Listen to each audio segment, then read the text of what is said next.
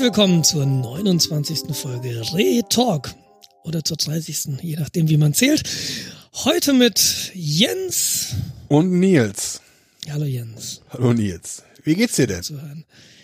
Ich bin total müde. Und während wir eigentlich unsere Hörer darauf konditioniert hatten, dass wir jetzt immer Sonntagmorgens oder Samstagmorgens um 7 Uhr aufnehmen, ist es heute Montagabend, Viertel nach, nee, halb neun ist es schon. Ja. Aber genau, ich, und deshalb bin ich so müde. Aber im Grunde sage ich einfach mal so, egal wann wir aufnehmen, es ist Sonntag 7 Uhr. Und wir sind müde. Ja, das unterscheidet sich ja von Sonntag 7 Uhr auch nicht so eben. wirklich. Eben, eben. Nee, ja, mir geht's, mir geht's gut. Danke. Wie geht's dir? Och, den Umständen entsprechend. Welchen Umständen? Dass ich jetzt seit einer Woche wieder arbeite. Oh. Ja. Ich nehme an, darüber, darüber erzählen wir gleich nochmal. Du bist ja wieder, du hattest jetzt lange Urlaub, oder? Ich hatte zwei Wochen, hatte ich quasi Urlaub, das ist richtig. Aber ich habe gehört, ich war nicht der Einzige. Na ja, ja. Es gibt einen Grund, warum wir Montagabend aufnehmen und nicht am Wochenende. Ich hatte nämlich am Wochenende Urlaub. Urlaub ist zu viel gesagt. Ich habe Freitag noch gearbeitet und dann sind wir Freitag auf den Bauernhof gefahren und wir sind gestern wiedergekommen. Also das war nur so ein Wochenendausflug. Aber inklusive Funkloch, also wirklich Handynetz gab's nur am Schweinestall. Wirklich, und der Schweinestall war außerhalb des Hofs. Also wir waren da sehr. Es herrschte keine Langeweile. Es waren so grob über den Daumen gepeilt 20 Kinder und 25 Erwachsene. Wir waren also wirklich gut ausgelastet mit anderen Dingen, nämlich Kinder anschubsen und Kinder auffangen und Kinder trösten und Kinder hinterherrennen und zwischendurch essen. War wirklich sehr hervorragend. Moment mal, ihr habt die Kinder auch gegessen?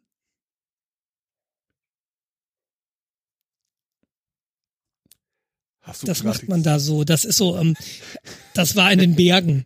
Ach so. Nein. Ähm, es war nicht weit weg von, es war schon weit weg von dir. Wir sind, wir sind dann am Freitagnachmittag sind wir losgefahren. Wie immer weit hinter dem Zeitplan. Man plant ja immer, ja, ich hole das Kind irgendwie um halb vier ab und dann fahren wir direkt los. So war es selbstverständlich nicht. Ähm, sind dann aber doch relativ zeitig sogar losgegangen, waren letztlich die zweiten, die ankamen auf dem Bauernhof. Von zehn oder so, zehn Paaren. Und sind dann erstmal am Atomkraftwerk vorbeigefahren das ist so, bei Landshut fährst du dann so nach rechts ab ein bisschen und dann kommt das Atomkraftwerk ISA 1 und ISA 2 und noch ein Stück weiter dann kommt der Bauernhof und die hatten ganz schön große Schweine. Und ich habe mich dann so hinterher gefragt, ist da ein Zusammenhang? Aber die Schweine waren eigentlich ganz lieb. Also sehr, sehr, also Hängebauchschweine waren sogar. Es waren keine Hausschweine, sondern Hängebauchschweine. Mhm. Es waren Pferde da, es war ein Hund, der Fußball spielen konnte. Das war sehr, sehr lustig, mit einem Hund zu kicken. Ähm, es waren Ponys da, das hatte ich erzählt. Genau, wir waren nämlich am Samstagmorgen Pferde reiten, das war für die Kinder ein Highlight. Erwachsenen durften nicht reiten, weil die Pferde sonst durchbrechen, die waren nämlich ein bisschen kleiner. Hm, Aber für Kinder halt super. Ähm, dann gab es irgendwie nachmittags eine Treckerfahrt, beziehungsweise eine Fahrt auf dem Heuanhänger hinter einem Trecker. Da wollte Fine allerdings nicht mit und ich bin dann auch da geblieben, was ganz entspannt war, weil die meisten Kinder dann doch weggefahren sind und dann war der Hof mal so ein bisschen ruhiger. Das habe ich, hab ich sehr genossen und die waren auch lang unterwegs. Das war eigentlich ganz schön. Äh, kurze Frage. Ist das so eine Art Reiseveranstaltung oder? Nee, das war organisiert von, von Eltern hier aus dem Olympiadorf.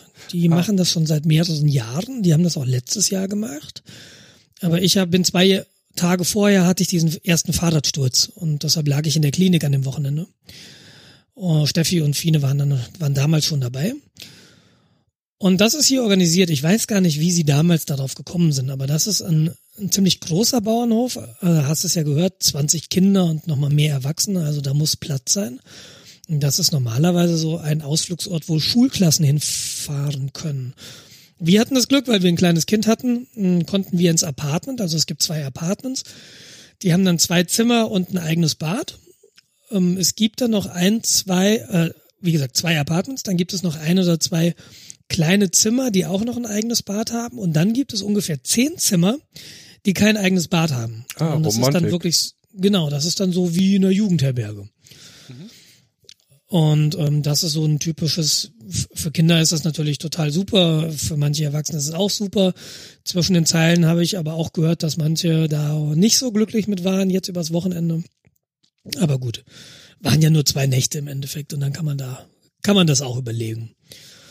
Und das ist ein Hof, ähm, relativ großer Hof, der hat noch eine eigene Turnhalle dabei. Die sind letztes Jahr im, ich hatte den Sturz am 16.11. Da sind sie so am 18.11. ungefähr gefahren. Das war also im Winter. Da haben sie die Turnhalle deutlich mehr genutzt, als wir das jetzt gemacht haben, weil wir hatten einfach perfektes Wetter, es war super warm. Ach, wir waren die ganze Zeit draußen, wir hatten Samstagabend noch einen Kindergeburtstag, dann haben wir Lagerfeuer gemacht. Das ist Stockbrot, ne, also es war wirklich, wirklich toll. Und sie haben auch eine Turnhalle, wo man rein kann. Sie haben da eine große Reithalle und du kannst dich auch innen aufhalten. Die haben auch Innenrutsche und so weiter. Die sind wirklich ganz gut eingerichtet. Und Essen gibt's halt dreimal am Tag, ist da im Preis drin. Und wir haben jetzt zu dritt, weil die Kleine noch nichts zahlt, zwei Erwachsene, ein zahlendes Kind, haben wir im Apartment inklusive Verpflegung 220 Euro gezahlt. Und das, Das ist, ist super okay. ja. Also, Das war mein Wochenende, total super eigentlich. Aber schon, es war schon eigentlich eine Entlastung, weil wenn du ein Kind dabei hast und das sind andere Kinder, musst du dich nicht ständig um dein Kind kümmern. mhm. Insofern eine Entlastung, aber wenn du dann isst, sind eben auch 20 Kinder am Essen. Und wenn 20 Kinder essen, ist es laut. Und das ist schon sehr, sehr, du merkst so recht, du kannst zusehen, wie deine Nerven immer dünner werden mit jedem Bissen. Äh, deshalb auch schön, dass heute wieder Montag ist. Obwohl, wie gesagt, heute, ähm, äh, heute hatten wir Fina auch den ganzen Tag. Die habe ich heute Morgen in die Krippe gebracht und dann schrie sie schon, Papa, ich will bei dir bleiben. Und du, wie so in einem Hollywood-Film, so am Ende berührten sich nur noch die Fingerspitzen und ich bin dann gegangen. Und eine halbe Stunde später klingelte das Telefon. Sie hat sich einfach nicht beruhigt. Und als ich dann kam, saß sie in der Ecke und die anderen Kinder waren am Frühstücken und dann, äh, ja, habe ich sie halt wieder mitgenommen. Ja, okay, schade. Aber Mai, keine Ahnung, ich hoffe, dass es morgen wieder besser geht. Notfalls mal zeigen, wer der Chef ist. Und Jetzt Steffi. so einfach. Und Steffi ranlassen. Steffi. Genau. Morgen bin ich sowieso, also Montag ist ja immer mein Telearbeitstag, deshalb war ich heute hier. Und ich habe sie dann geholt und Steffi hatte dann, ist dann mit ihr weg und äh, das war dann okay. Aber morgen wäre ich sowieso nicht da, morgen bin ich dann im Büro und ich hoffe mal, dass es besser, besser ist morgen. Ja, also das war mein Urlaub. Was hast du in deinem Urlaub gemacht? Ich habe auf eine Bestellung gewartet. Von meinen Freunden von Pro Kilo. Äh, Du hattest letztes Mal sowas angedeutet, dass ihr da so ein bisschen Beef hättet. Ja, also als wir unsere letzte Sendung publiziert haben, das ist zwei Wochen jetzt her, also wenn ihr das hört, Ja. äh, passierte an dem Tag noch Folgendes, dass ich nochmal Kontakt mit Pro Kilo aufgenommen habe, wo ich einen Monat vorher bestellt hatte, um halt ein Problem in meiner Bestellung zu regeln. Also ich habe da nicht bestellt, um die äh, Probleme zu regeln, sondern ich habe da bestellt, es gab ein Problem und ich war einen Monat lang am rumkämpfen, um A, die Sachen zu bekommen oder das Geld zurück. Gab es wirklich nur ein Problem? Das klang für mich wie mehrere Probleme, die du mit denen hättest. Ja, im Grunde wollte ich noch ein Kupferrohr haben, was nie gekommen ist. Da es mehrere Gründe hat, warum es nicht gekommen ist, naja gut. Erst, dass sie das intern äh, wahrscheinlich im Briefumschlag versendet haben und es auf dem Versandweg verloren gegangen ist. Dann haben die das im Briefumschlag mir zugesendet, was auf dem äh, Versandweg verloren gegangen ist. Dann haben die keine Art von Kommunikation in meine Richtung betrieben. Ich musste permanent hinterherlaufen. Ja. Wenn ich mich nicht gemeldet hätte, wo denn das Rohr bleibt, hätten die mir nichts gesagt. Äh, als das das erste Mal verloren gegangen ist und die das nachträglich nachordern mussten, haben sie mir auch nicht Bescheid gesagt, so nach dem Motto, ach, dem Kunden wird ja wohl nicht auffallen, dass das ein bisschen später kommt. Ist ja nicht jeder so fixiert wie du. Ich habe eine Woche gewartet, bevor ich mich beschwert habe. Das sind sieben Tage. Wenn du bei anderen Leuten bestellst, die mit dem großen A anfangen, ist das innerhalb von 24 Stunden da, wenn du möchtest. Nur wenn man Amazon Prime Kunde, oh, wenn man Groß A Prime Kunde ist. Ja, richtig. Wie Bin jeder vernünftige Mensch das Nein, ist. bin ich nicht. Und Steffi hat tatsächlich ihre Probe Amazon Prime Mitgliedschaft auch rechtzeitig gekündigt. Wir sind wieder ganz unprime. Ah, Die Prime. jetzt muss ich ganz kurz was hier einschieben. Ich bin seit, seit Sonntag wieder mit, Mitglied oder Kunde bei Netflix. Oh, ja, du hattest Urlaub. Ist das nicht ein blödes Timing? Neuer Job geht los und du bist wieder Kunde bei Netflix? Äh, mehr Geld. Ach so. hm, was mache ich denn mit dem, Zug mit dem zusätzlichen Lohn? genau. Das ist ganz lustig, ähm, weil heute kam ein Brief vom Roten Kreuz, wenn ich das einschieben darf. Und äh, Rotes Kreuz. Und dann meinte Steffi so verlegen, ja, ihr wart letztes Mal nicht da und da stand das Bayerische Rote Kreuz vor der Tür und jetzt bin ich Fördermitglied. Ungefähr so. Ja, genau. Ich hatte mich ein bisschen gelangweilt und äh, auf, auf Amazon Prime Video kam halt nichts Sinnvolles mehr. Alles habe ich schon weggeguckt. Und dann dachte ich, naja Gott, guckst du mal bei Netflix, holst dir nochmal einen Probemonat, weil der Probemonat gilt ja pro E-Mail-Adresse. Was ein Glück. Oh, E-Mail-Adressen sind ja heutzutage so teuer. naja, auf alle Fälle habe ich jetzt erstmal einen Mon äh, Probemonat, einen Monat kostenlos. Mal gucken, ob mir das nach dem Monat wieder auf den Senkel geht. Was kostet Netflix eigentlich? Gibt natürlich wie so häufig mehrere ähm, Bezahlstrategien, Pläne. Ähm, der günstigste irgendwie sieben Euro oder acht Euro. Also 6,99 oder 7,99. Mhm, mhm. ähm, Standardauflösung und kannst damit ein Gerät quasi bespielen. Oder du hast die Voll-HD-Variante. Das sind dann 9,99 Euro. Da kannst du dann zwei Geräte, Geräte mit bespielen. Und es gibt noch ein drittes. Da kannst du, glaube ich, 4K sogar mit drüber sehen. Das ist 15 Euro oder irgend sowas. Und es gibt noch einen Familienvertrag. Ähm, da können dann irgendwie vier oder fünf Familienmitglieder über ein Konto quasi gucken. Okay, also im Wesentlichen zahlst du nach Auflösung. Genau. So je, je, je besser, je crisper du das haben willst, desto teurer wird's. Genau. Im Grunde ist das so verschlüsselte Bandbreite. Hm. Genau. Ähm, ja, Vorteil bei Netflix aus meiner Sicht ist halt, man kann sehr, sehr viel im O-Ton hören. Das heißt, die Serien, die es darauf gibt oder die Filme, halt im Englischen, Französischen oder was auch immer man für eine andere Sprache außer Deutsch noch mächtig ist. Hm. Das finde ich halt sehr, sehr spannend. Genau. Ähm, Da gibt's doch auch so, so Netflix-Only-Serien, oder? Die sind doch ja, genau. welche dieser, dieser ganz bekannten und äh, Superserien, das ist doch so Netflix-Only, wenn ich das so richtig mitbekomme. Ja, Netflix hat wohl irgendwie einen super Deal anscheinend mit Marvel, Marvel Comics. Aha. Die verfilmen quasi so die ähm, B-Liga der Helden. Ähm, Also da ist dann halt kein, ähm, ich werde jetzt gelünscht. Äh, Ich kenne die alle gar nicht. Du, du könntest mir jetzt irgendwas erzählen. Ja, ich bin mir ziemlich sicher, dass der eine oder andere äh, Hörer oder Hörerin äh, da bei weit mehr weiß als ich. Äh, aber da da, sind da halt bin ich mir keine. bei ziemlich jedem Thema sicher bei uns, ehrlich. Ich also mach's- nicht, nicht nur was du angeht, dich angeht, ne? Ich Ja. will mich da nicht ausnehmen. Also ich mache das ganz einfach so, also die ganzen Spider-Man und Supermans äh, und ähm, Batmans dieser Welt sind halt nicht dabei. Das ist wahrscheinlich zu teuer, aber so die Nischengeschichten sind dabei. Aber war da nicht was von, keine Ahnung, so Breaking Bad, Doctor Who, da, sind das alles, Äh, Breaking Bad äh, läuft gibt da nicht so eine Netflix-Serie, die von Netflix produziert ja ist? Auch ganzen so Haufen. Es gibt äh, Better Ist? Nee, die so bekannt ist, meine ich, die sogar mir was sagt. Ähm, ja, bestimmt. Also, okay, ich dachte jetzt, du kommst jetzt, ja, du meinst bestimmt diese und jene und dann ist sie das. Ich habe letzten paar Tage relativ viel in diese Netflix äh, Programmguide quasi reingeguckt.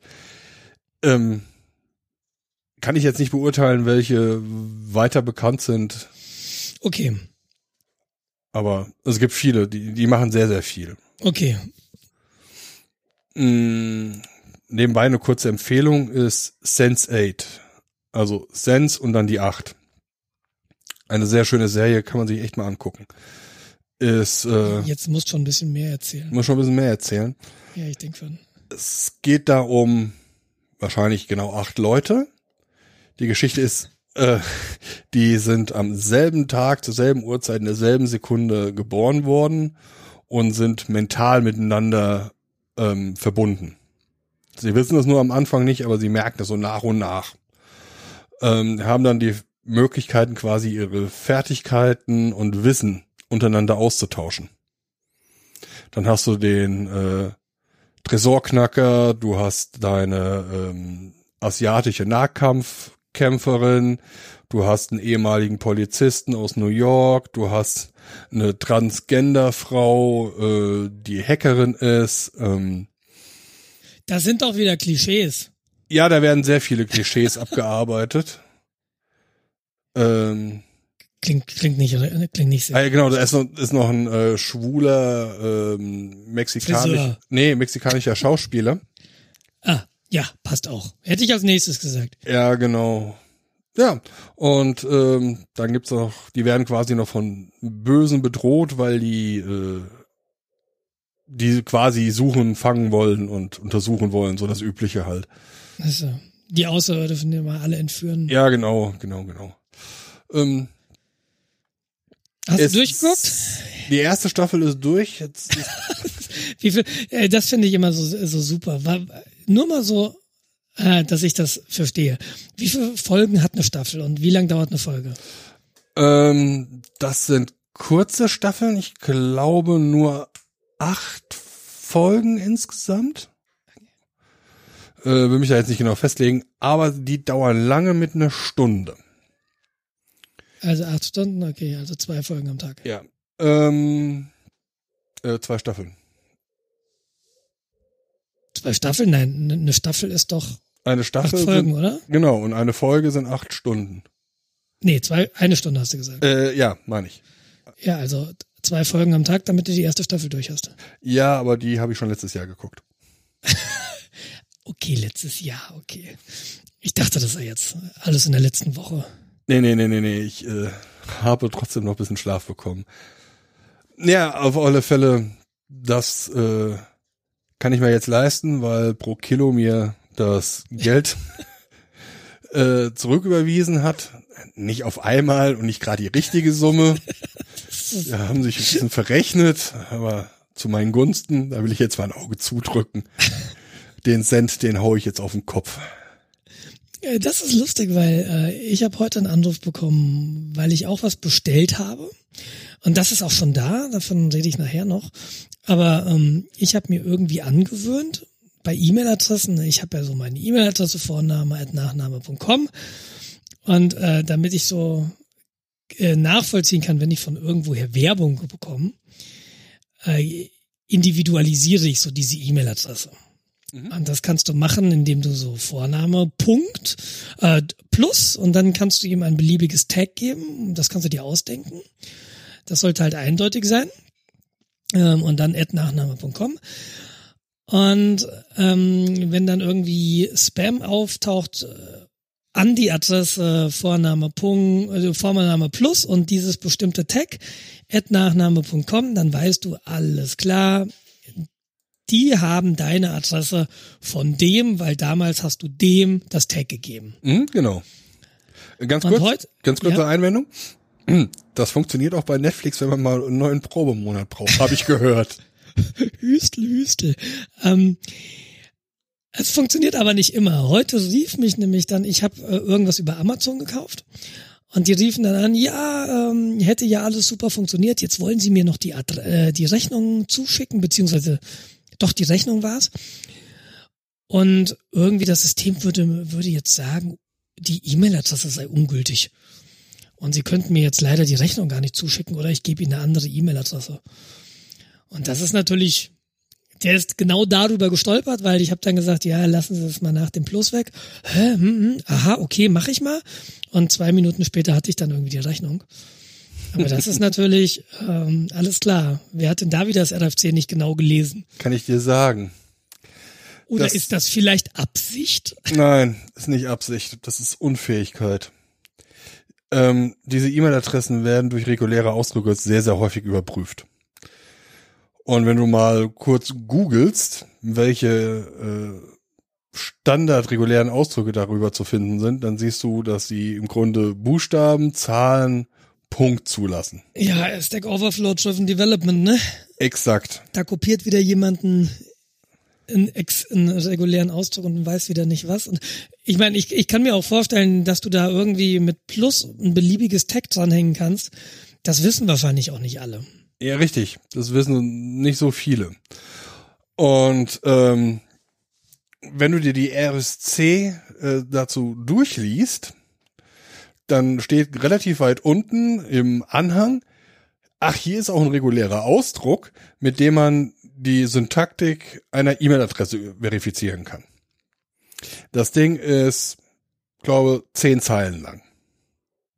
Das okay. ist ein Riesenklotz, weil im Grunde kannst du in so eine E-Mail-Adresse echt viel reinschreiben.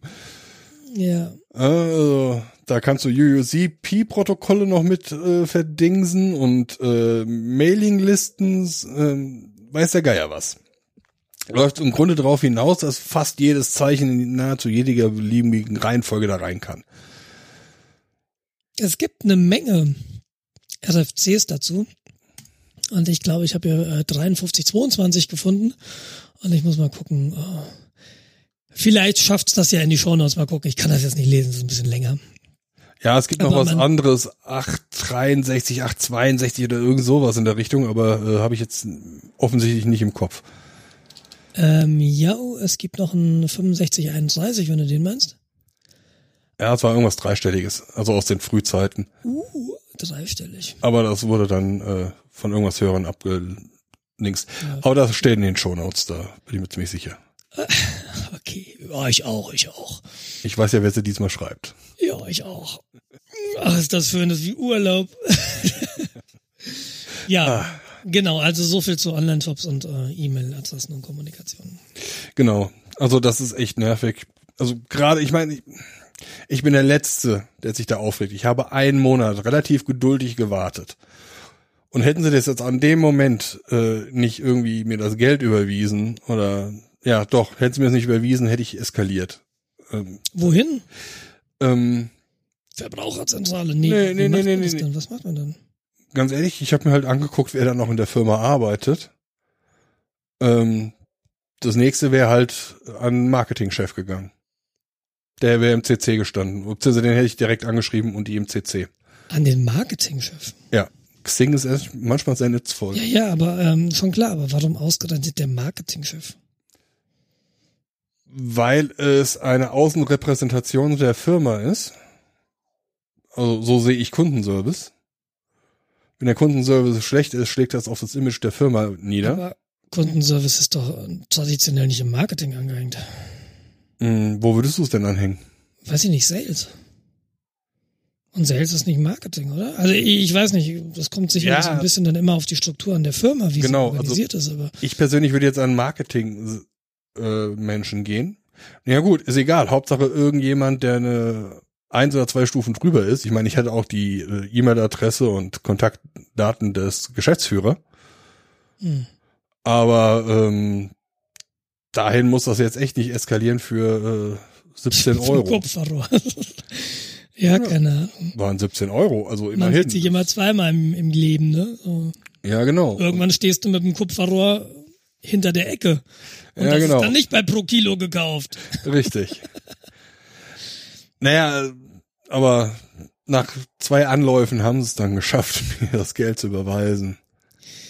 Sie waren stets bemüht, oder wie das heißt. Ja, also ich bin einfach nur ein bisschen enttäuscht. Egal, ich habe andere Händler gefunden. Aber das dauert noch, bis ich da weiter irgendwie bestelle. Aber ist nicht alles schlecht. Ich habe ja in Folge hier einsetzen ähm, erzählt, dass ich meinen Mobilfunkvertrag gekündigt habe. Und zwar in derselben Folge, in der ich erzählt habe, dass ich äh, Netflix gekündigt habe, weil mir das zu so teuer ist, weil ich es nicht nutze. So, und das nennt sich jetzt wohl. Das ist so. Ringschluss. Hm. Ja. Moment, Moment, Moment. Jetzt lass mal, lass mal kurz nachdenken. Also du hast in einer Folge, in der du Netflix gekündigt, äh, erzählt hast, dass du Netflix gekündigt hast, hast du auch erzählt, dass du deinen Mobilfunkvertrag kündigen wirst. Genau. Jetzt hast du Netflix wieder abonniert. Das heißt, du hast deinen äh, Handyvertrag wieder entkündigt? Nein, das nicht, aber ich habe am Sonntag einen neuen abgeschlossen, weil mein Vertrag jetzt nur noch einen Monat läuft. Das Wieso hat das so lange gedauert? Weil die Vertragslaufzeit oder so? Ja, Vertragslaufzeit ist äh, ein halbes Jahr, ja. Ja, ist bei der Telekom, glaube ich.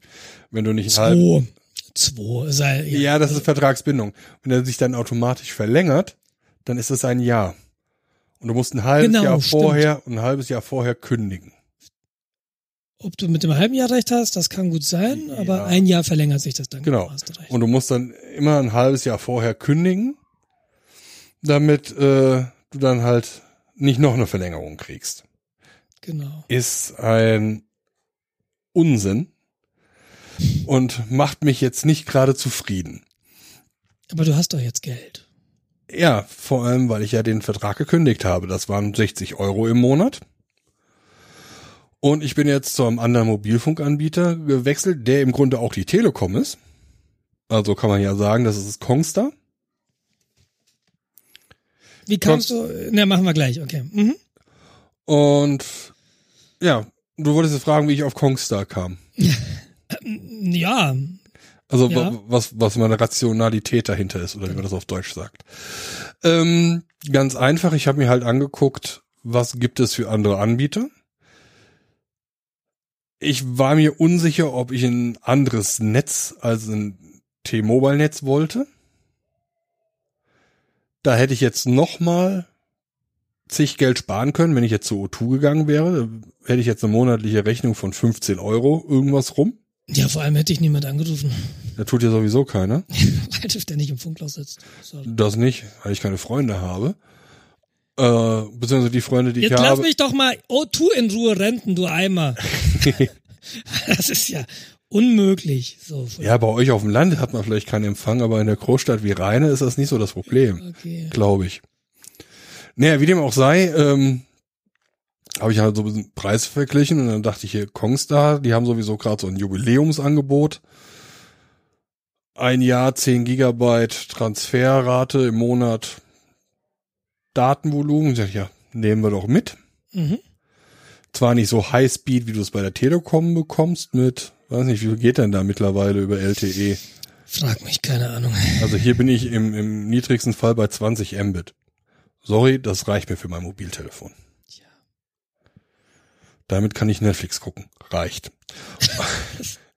das ist so absurd, ne, dass man irgendwie Netflix auf dem Handy guckt. Irgendwie. Da bin ich, glaube ich, einfach und da merke ich, dass, dass der Zug der Zeit echt an mir vorbeigefahren ist irgendwann in den letzten Jahren und den und ich habe an der Haltestelle geschlafen, glaube ich. Nein, du hast das Anführungszeichen Problem, dass du ein anderes mobiles Gerät hast, mit dem du sowas viel besser gucken kannst. Du hast entweder ein Tablet oder du hast einen äh, Laptop. Ja. Ja, nee, weiß ich nicht. Ich weiß nicht, ob es das ist. Ich glaube, es ist einfach so ein persönliches Ding, weil ich nicht auf die Idee komme, weil ich halt auch nicht so affin bin, was Serien oder was generell Film oder Ferien ist, bin, äh, angeht, bin. Weißt du, also ich komme gar nicht auf die Idee, dass man an einer Bushaltestelle irgendwie Serien gucken könnte, weil ich halt sonst nie Serien gucke. Ich glaube, das ist gar keine Frage des Endgeräts, sondern einfach. Ja, das kommt noch hinzu. Passt, passt für mich so nicht. Also ja. Ja. So, an der Bushaltestelle würde ich das jetzt auch nicht tun, aber eventuell, wenn die Busfahrt länger ist, aber dann du dich wahrscheinlich, wahrscheinlich aufregen, weil die Verbindung halt auch permanent abreisen wird. Ich wollte schon sagen, so, na, in der Zugfahrt, da gucke ich dann immer über den ICE-Hotspot Netflix. Mm. Da kannst du nicht mal, da kannst du nicht mal Twitter-Nachrichten drüber lesen. Ja, es ist, ach, es, hm. Naja, also im Grunde habe ich mir die, die Netze verglichen und habe mir nicht das billigste genommen, sondern da, wo ich denke, dass der, die Sturzhöhe erstmal am niedrigsten ist. Mm, okay. Ein anderes, für mich jetzt relativ wichtiges Kriterium, diesen Vertrag kann ich auf den nächsten Monat hin kündigen. Ich habe einen Monat Kündigungsfrist. Das ist gut. Aber es ist kein Handy dabei, ne? Es ist kein Handy dabei. Genau, und ich zahle, im Grunde zahle ich 30 Euro Anschlussgebühr. Wenn ich mich für 24 Monate binde, zahle ich die nicht. Mhm. Ja, okay. nee, ist nicht. Zumal ich noch einen 20-Euro-Gutschein von Check24 hatte. Wofür alte Arbeitgeber manchmal gut sein können. Das wirst du ganz schön vermissen, deine Gutscheine, oder? Nee, meine Hattest Gutscheine. So? Ja, ich habe noch diverse Gutscheine. Die, also das ist halt so, dass sie intern als Mitarbeiter bekomm, kannst du Gutscheine bekommen, musst dich dafür in Anführungszeichen bewerben, musst einen Antrag dafür äh, machen Mhm. und die sind halt ein Jahr gültig, auch wenn du aus dem Unternehmen ausscheidest. Mhm. Und da habe ich halt meine noch. Ich bräuchte noch ähm, Reifen. Hast du zufälligerweise einen Gutschein? Äh, ja, aber die sind alle personalisiert. Das ist aber ärgerlich. Dann brauchst du vielleicht Reifen. Ich schick dir mal die Maße. Äh, ich habe Reifen erst neu gekauft. Hast du noch einen Gutschein? Mann. Ich schreibe auch kurz für die Lieferung Schweden irgendwie unten ans Klingelschild. Kein Ding. Ja, ich kann ja andere äh, Versandadresse angeben. Aber ich weiß nicht, ob da so ein 5-Euro-Gutschein wirklich so viel wettmacht. Ja, weiß ich nicht. Ach, wurscht. Und, Ja. Äh, wann, wann geht's los äh, im neuen Vertrag? Genau. Ähm, 14. nächsten Monat. Deshalb musste ich mich jetzt mal ein bisschen drum kümmern, dass ich einen neuen Vertrag habe bis dahin. Weil sonst stehe ich halt irgendwie mobil ohne Internet da. Und das wäre ein Desaster. Aber wir sind ja hier drauf gekommen, unter anderem wegen Service. Also der Telekom-Service ist ja schon manchmal ein bisschen aufdringlich, muss man sagen. Die haben, nachdem ich gekündigt habe, halt so zwei, dreimal versucht, mir das Ding nochmal aufzuschwätzen. Ja, wir können ja mit dem Preis noch irgendwas machen. Leute, warum macht ihr das nicht von Anfang an so? Ja, ähm, aber egal. Also Leute wie mich gibt, die das dann gerne zahlen, weißt du? ja, genau. nee, also äh, wer nicht kündigt, äh, ist selbst schuld. Man muss dann ja die Kündigung nicht durchziehen. Man wartet, bis die auf einen zukommen und dann sagt man ja, okay, was könnt ihr machen? Und dann hat man irgendwie 20 Euro im Monat gespart. Oder 10 oder was auch immer. Oder hat ein neues Telefon. Hm. Ja, noch ist der Markt halt relativ hart umkämpft. Und ähm, naja, ähm, kommen wir zurück zum Support und wie gesagt, Kündigungen und die rufen nicht mehrmals an. Und hatte dann jetzt bei O2, äh, O2, sag ich schon O2, bei Kongster Kontakt, also ich habe das über Check24 gemacht. Mhm. Bekam dann heute Morgen eine SMS von Check24. Ja, guten Tag, Herr Schwen. Äh, Sie haben über uns den äh, Mobilfunkvertrag beantragt. Äh, wir würden Sie bitten, uns äh, zurückzurufen. Eine Rufnummer aus München. Also, das ist die normale Service-Nummer. Okay. Die Das ist immer sympathisch, wenn die dich nicht von so einer äh, virtuellen Meta-Adresse anrufen, die dann richtig viel Geld kostet oder so. Genau, das ist halt eine ganz normale Durchwahl. Okay, intern weiß ich, dass es in eine andere äh, Stadt weiter geschaltet wird, aber das ist ja egal. Fuchs. Ja, ich Fuchs. ähm, aber halt, Check24 ist halt München und äh, von da aus wird das halt auf die unteren, äh, unteren sag ich schon, auf die anderen äh, Firmen verteilt. Mhm. Und ja, mh, wir brauchen noch so ein paar Informationen. Ähm, die Rufnummer, die Sie übernehmen wollen, ist es, die Sie hier angegeben haben. Wollen Sie die sofort übernehmen für den neuen Vertrag oder soll das erst am Ende des Vertragslauf gehen? Also, wie jetzt sofort? Ja, das geht auch. Also, Okay. Das heißt, wenn du kündigst, kannst du deine Rufnummer quasi sofort auf den neuen Vertrag übernehmen, bekommst dann im alten Vertrag eine äh, andere Rufnummer, Mhm. weil dir stehen ja noch die Nutzungsrechte dafür zu bis zur Kündigung. Mhm. Deshalb kriegst du dann einfach eine andere Nummer. Oder umgekehrt, wenn du sagst, am, erst am Ende des Vertrages wechseln, dann äh, bekommst du von deinem neuen Anbieter eine andere Rufnummer und nach Vertragsende wird das umgeschaltet. Und das soll meistens auch relativ reibungslos funktionieren. Ja, ich, ich weiß nicht, ich habe tatsächlich einmal in meinem Leben, ähm, nee, zweimal. Weil ich, ich war ganz am Anfang, ich habe 1998 meinen ersten Handyvertrag gehabt und das ist die Nummer, die ich auch jetzt noch habe. Oh, schön. Und äh, ich bin in der Zwischenzeit einmal zu E Plus gewechselt und ganz, Ah. ganz schnell wieder zurückgekommen und habe äh, in beide Richtungen die Nummer wieder mitgenommen. Und das funktionierte damals tatsächlich Mhm. ganz gut. Und deshalb, ich kann gar nicht sagen, wie es heute funktioniert, aber ja. Warum sollte es nicht funktionieren? Weil, Weil schlechter, nicht wollen. ja. nee, äh, unfähiger Kundenservice. ja, nee, das hat, äh, ja, keine Ahnung. Also, Ich kann nur sagen, damals war das okay und ähm, ich glaube, ich war beim Pro, beim, beim Pro, Pro problematischsten Betreiber, den es so gab, nämlich E Plus damals. Fand ich. Also das Netz war furchtbar. Ich weiß, äh, an den Kundenservice kann ich mich gar nicht mehr erinnern. Wahrscheinlich habe ich den nie erreicht.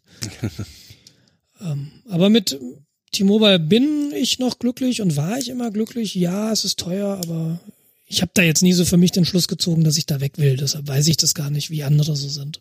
Mm, also mir waren sie einfach zu teuer. Ich sehe nicht ein, dass ich 60 Euro im Monat dafür ausgebe, wenn ich augenscheinlich dasselbe für 12 kriegen kann. Ich kann das wirklich nachvollziehen und ich ich, ich glaube, dass ich das vielleicht am Vertragsende jetzt auch so machen werde. Ja, denk dran. Halbes Jahr vorher kündigen. Ja, ja, das. Mach es pauschal. Ach. Du kannst ja, nur Geld sparen. Du kannst ja. nur Geld sparen. Und es ist nicht viel Aufwand.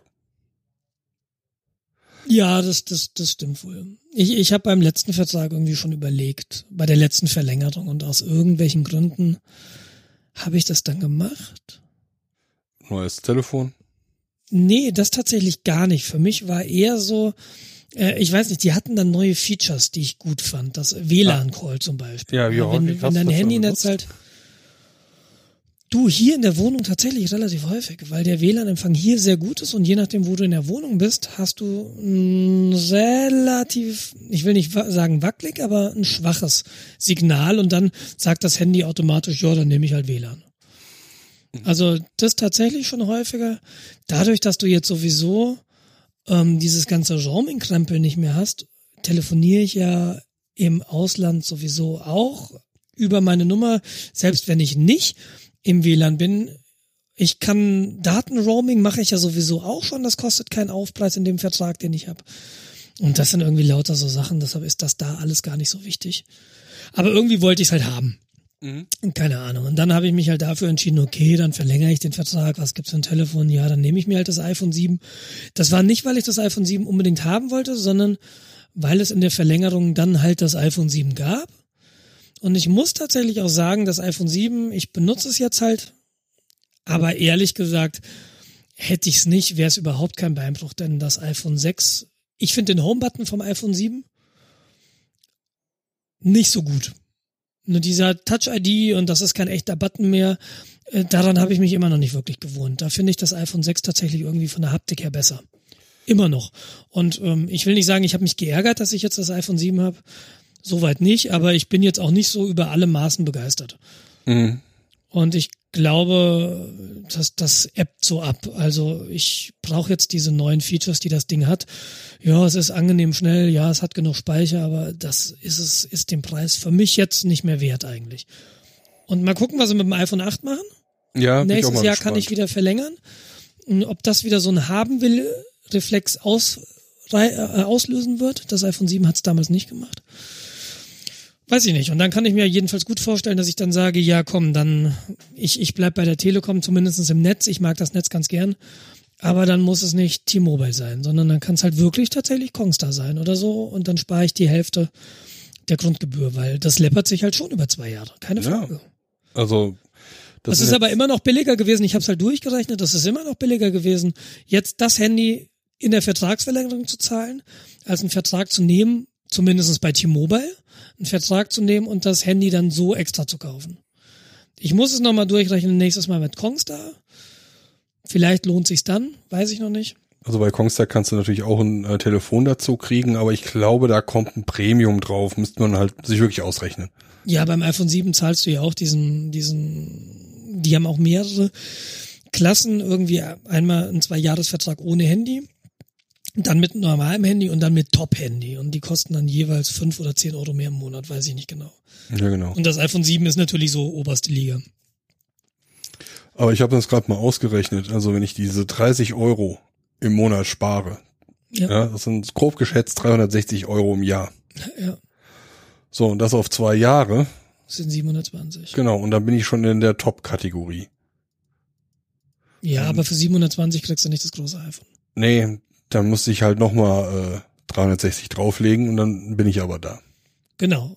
Und dann, das ist aber, ich habe keine 360 Euro zugezahlt bei der Telekom für das Telefon. Ja, glaubst du. wie gesagt, den Vertrag, Nee, den du hast, ich. ja, da, Ja, der Vertrag ist teuer, klar. ne, also das machst du mit der Grundgebühr drauf. Die, die schlagen dann fürs Telefon halt irgendwie nur fünf Euro oder zehn Euro drauf. Nee, nee, das, das Telefon hat auch 300 Euro, glaube ich, Zuzahlung gekostet. Und mein Vertrag, ich zahle aber auch, Anführungszeichen, nur 65 Euro im Monat. Also ich bin jetzt nicht so exorbitant teuer. Also das, was du da sagst, 60 im Monat, weißt du, die zahle ich auch. Ich zahle nicht viel mehr. Ja, ich finde das exorbitant teuer. Ja, Das weiß ich nicht. Wenn ich dafür mehr, dann, als du bei der Konkurrenz zahlst. ja, wenn ich dafür aber ein Telefon 700 Euro billiger krieg, als wenn ich es mir im Shop kaufe, finde ich schon wieder okay. Ja, bekommst du ja nicht billiger. Ja, na sicher, 300 Euro Zuzahlung und ich zahle halt 30 Euro mehr als du jetzt. Ja, Ja, also, da sind doch in Summe 1000 Euro, die mir ich das Telefon kosten würde. Ist ja auch, wir müssen jetzt kein Mathe ja, machen, aber ist, ist, ist egal. damals hat sich für mich nicht gerechnet, den Vertrag irgendwie ohne Handy abzuschließen und dann das Handy auswärts zu kaufen. Ja, die Sache ist halt nur, die Telekom verschenkt diese Telefone ja nicht. Natürlich nicht. Das weiß ich auch. Also du Aber die bezahlst sind jetzt die auch so nicht, oder aber- so. Ja, na sicher bezahlst du sie oder so oder so.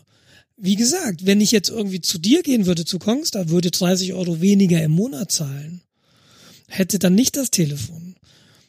Dann müsste ich halt auch trotzdem im Wesentlichen dieses Geld zahlen und 300 Euro zuzahlen, um dieses Telefon zu haben. Also geben sich in dem Szenario der Kongstar-Tarif ohne Handy und mein Telekom-Tarif mit Handy nichts. Ja, Also okay. du landest, du landest letztlich in der gleichen Zone, in der gleichen Zielzone. Das wollte ich einfach damit sagen. ja, okay, habe ich verstanden. Gut, habe auch lange noch geredet jetzt. Richtig. Und eigentlich wollte ich ja nur sagen, Langweilt dich das Thema? nee, es ist ja mein Thema. Ähm, nur wenn du redest, langweilt mich das. Was ich sagen wollte, ist, dass äh, ich eigentlich den äh, T-Mobile-Leute jetzt in dem Fall mal loben wollte. Wie gesagt, heute angerufen, und das mit der äh, Rufnummerportierung geklärt. Ja, ich schätze, Ende der Woche habe ich eine neue SIM-Karte mit der alten Rufnummer von dem neuen Provider. Mhm. ähm, telefonisch mit denen geklärt und dann meinte er schon von sich aus, ja, äh, wir senden Ihnen das nochmal per E-Mail und per SMS zu. Mhm. Ja, super. Aufgelegt, keine zwei Minuten später, Telefon klingelt, SMS, äh, folgende Vertragsänderung, bla bla bla bla. Super. Das finde ich super geil, weil man kennt es ja, dass dann der Mensch am Telefon die Sachen entgegennimmt. Äh, dann wird bei denen gerade Mittag ausgerufen, alle stürmen zum Mittagessen, sie kommen wieder und haben dann vergessen, was sie machen wollten. Und das war dann genau dein, äh, deine Vertragsänderung, die nirgendwo notiert ist und nicht passiert. Äh, Ja, sowas hatte ich ja mit Telekom auch erlebt. ne? Und als ich mir dann selbst zusammengeklickt habe, das war halt auch so. In, in dem Moment, wo ich im Webshop auf Bestellen irgendwie geklickt habe, klingelte mein Handy und die SMS war damit. Jupp, Änderung. Und die an der Hotline hat's halt damals bei mir verrafft, leider. Deshalb, ähm, Ja, genau. ja, das ist die Situation. Ja. Deshalb fand ich das gut. Äh, Ich wusste auch nicht, schreibe ich dir jetzt eine Mail, die dann jetzt rumliegt. Naja, ich bin mal gespannt, wie das wird. Mal gucken, ob ich, Ich da auch. was äh, zu, zu frusten habe, was zu ranten habe oder ob ich mal glücklich bin. Und du bleibst jetzt bei deinem Telefon, das du jetzt hast. Erstmal ja. Ja, ist ja vernünftig. Wenn's noch. Das ist halt mein Punkt. Ich hätte kein neues gebraucht, weil mein iPhone 6 funktioniert ja noch.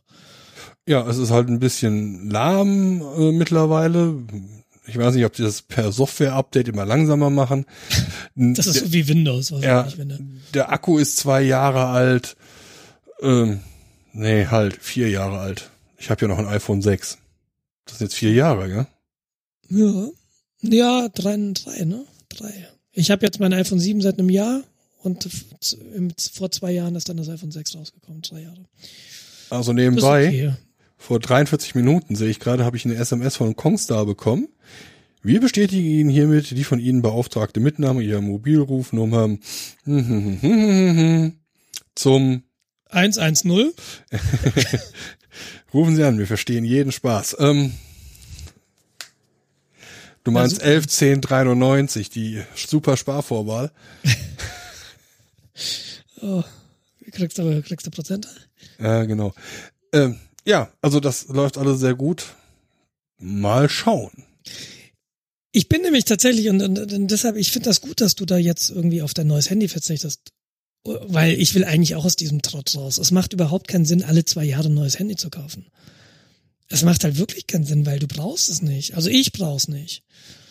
Ja. Und das meine ich, ich, wir haben ja, ich habe ja letztes Mal so ein bisschen was von digitaler Diät erzählt und das ist tatsächlich so, dass ich jetzt mein Nokia hin und wieder mit mir rumtrage. Und dass Steffi jetzt auch so ein bisschen in die gleiche Richtung geht und wir haben jetzt für uns beschlossen, wir werden unsere iPhones am Freitagabend ausmachen und sind am Wochenende nur über die alten Nokias erreichbar. Mhm. Wir wollen einfach mal wissen, wie das ist, wenn du zwischendurch nicht aufs Handy schaust. Und es war jetzt dieser Bauernhof, ich habe ja gesagt, so Handynetz gibt's am Schweinestall. Wir haben halt nicht aufs Handy geguckt. Was dann leider darin geendet hat, dass ich fünf Geburtstage vergessen habe, Samstag und Sonntag, was mir ein bisschen leid tut, aber ich bin doch sehr, ähm, mein Kalender ist da, hilft mir da sehr, Geburtstage zu erinnern. Und ich, jetzt bin ich so die Scherben am Aufkehren. Aber sonst, Das ist doch legitim. Du warst äh, mitten im Nirvana und ja, Ja, genau. Und, und es ist halt auch mal entspannt, nicht ständig, was ist denn, was passiert denn da? Was habe ich, habe ich eine E-Mail gekriegt? Was, was ist denn da los? Und ich habe da jetzt, äh, keine Ahnung, weil vielleicht auch sonst viel los war, habe ich jetzt nicht so den Entzug gehabt, aber vielleicht nächstes Wochenende mal schauen. Obwohl nächstes Wochenende haben wir auch Besuch. Also wir probieren es jedenfalls mal aus. Und deshalb du, die neuesten Handys, wenn du nicht in Netflix guckst auf dem Handy, dann brauchst du vielleicht auch diese ganzen Rechenpower nicht und dieses wahnsinnig schnelle LTE-Zeug und so. Ja, also LTE brauche ich nicht. Ist zwar hübsch zu haben, aber ähm, wobei ich nicht weiß. Ich bin wie gesagt mit 20 Mbit. Das reicht. 20 Mbit ist aber auch schon richtig, richtig krass. Ja. Ja, eigentlich, wenn du dir das mal überlegst. Was ich interessant finde, wenn du irgendwo nur noch in Edgeland unterwegs bist und du hast irgendwie nur noch das langsame Internet, dann kannst du ja so ein modernes Telefon wie das iPhone komplett vergessen. Du kannst ja nicht mal mehr E-Mails holen über Edge. Ja. Warum? Ich verstehe es nicht. Also es sind so viele Sachen. Also wir beide haben leider jetzt ein iPhone, deshalb äh, tut mir leid, dass wir jetzt nicht über Android lästern können. Aber haben wir beide nun mal nicht. Aber bei dem iPhone, was ich habe, gibt's ja wahrscheinlich bei deinem auch äh, die Hörbuch-App. Die von Apple und schrägstrich Die. Hörbuch-Apps. Ja, Es gibt eine Hörbuch-App? Ernsthaft, weiß ich nicht. Ich habe diese Podcast-App und iTunes. genau. Also diese Musik. dann gibt's auch iBooks, Ja, aber iBooks ist doch nicht Hörbuch, das Doch. ist doch, äh, auch Hörbücher. Oh, Da liegen mittlerweile auch die Hörbücher drunter. interessant. Nee, das habe ich nie so wahrgenommen. Ich habe das immer nur als, als, als, als Kindle-Konkurrent damals gesehen und Ja, so war ich habe mich damit damals. nie beschäftigt. Ja, ja. Kurz nach dem Krieg war das so, das hat sich dann aber äh, in den 60ern leicht geändert. muss man doch dranbleiben hier. Ja, genau. Technik ist ja doch furchtbar. Wo habe ich denn die jetzt? Wie heißt das? iBook. E-Book, genau. iBooks habe ich unter Lesen, ne? Ja, ich habe eine Gruppe Lesen und da kann ich da oben auswählen und dann steht dann da Hörbücher. Ja, Sch- setz dich hin. Ja. Ich erzähle nicht immer hab ich, nur. Habe ich keins. Okay, okay, das ist die Hörbuch-App. Ja. Wieder was gelernt. Wie willst du da auch was haben, wenn ich meinen Podcast nicht auf die äh, Reihe kriege? Ähm, Ja, Jens. ich reg mich so über diese App auf, das kannst du dir gar nicht vorstellen. Die merkt sich nicht vernünftig, ob ein Hörbuch zu Ende gelaufen ist.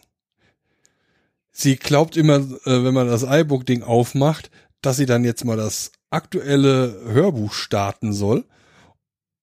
Und wenn es halt, du hast es halt fertig gehört, es gab dann, ja, vielen Dank, äh, dass Sie das nicht raubkopiert haben, ich gegrinst habe und das Ding aufhört, ich aus der App rausgehe, äh, einen halben Tag später es wieder anmache, dann sagt er, ah ja, hier, das Hörbuch war ja aktiv, ich fange mal an zu starten.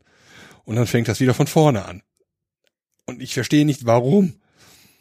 Die andere Sache ist, dass es Ewigkeiten braucht, um zu laden, aber auch nur, wenn du online bist oder halt online und schlechten Empfang hast.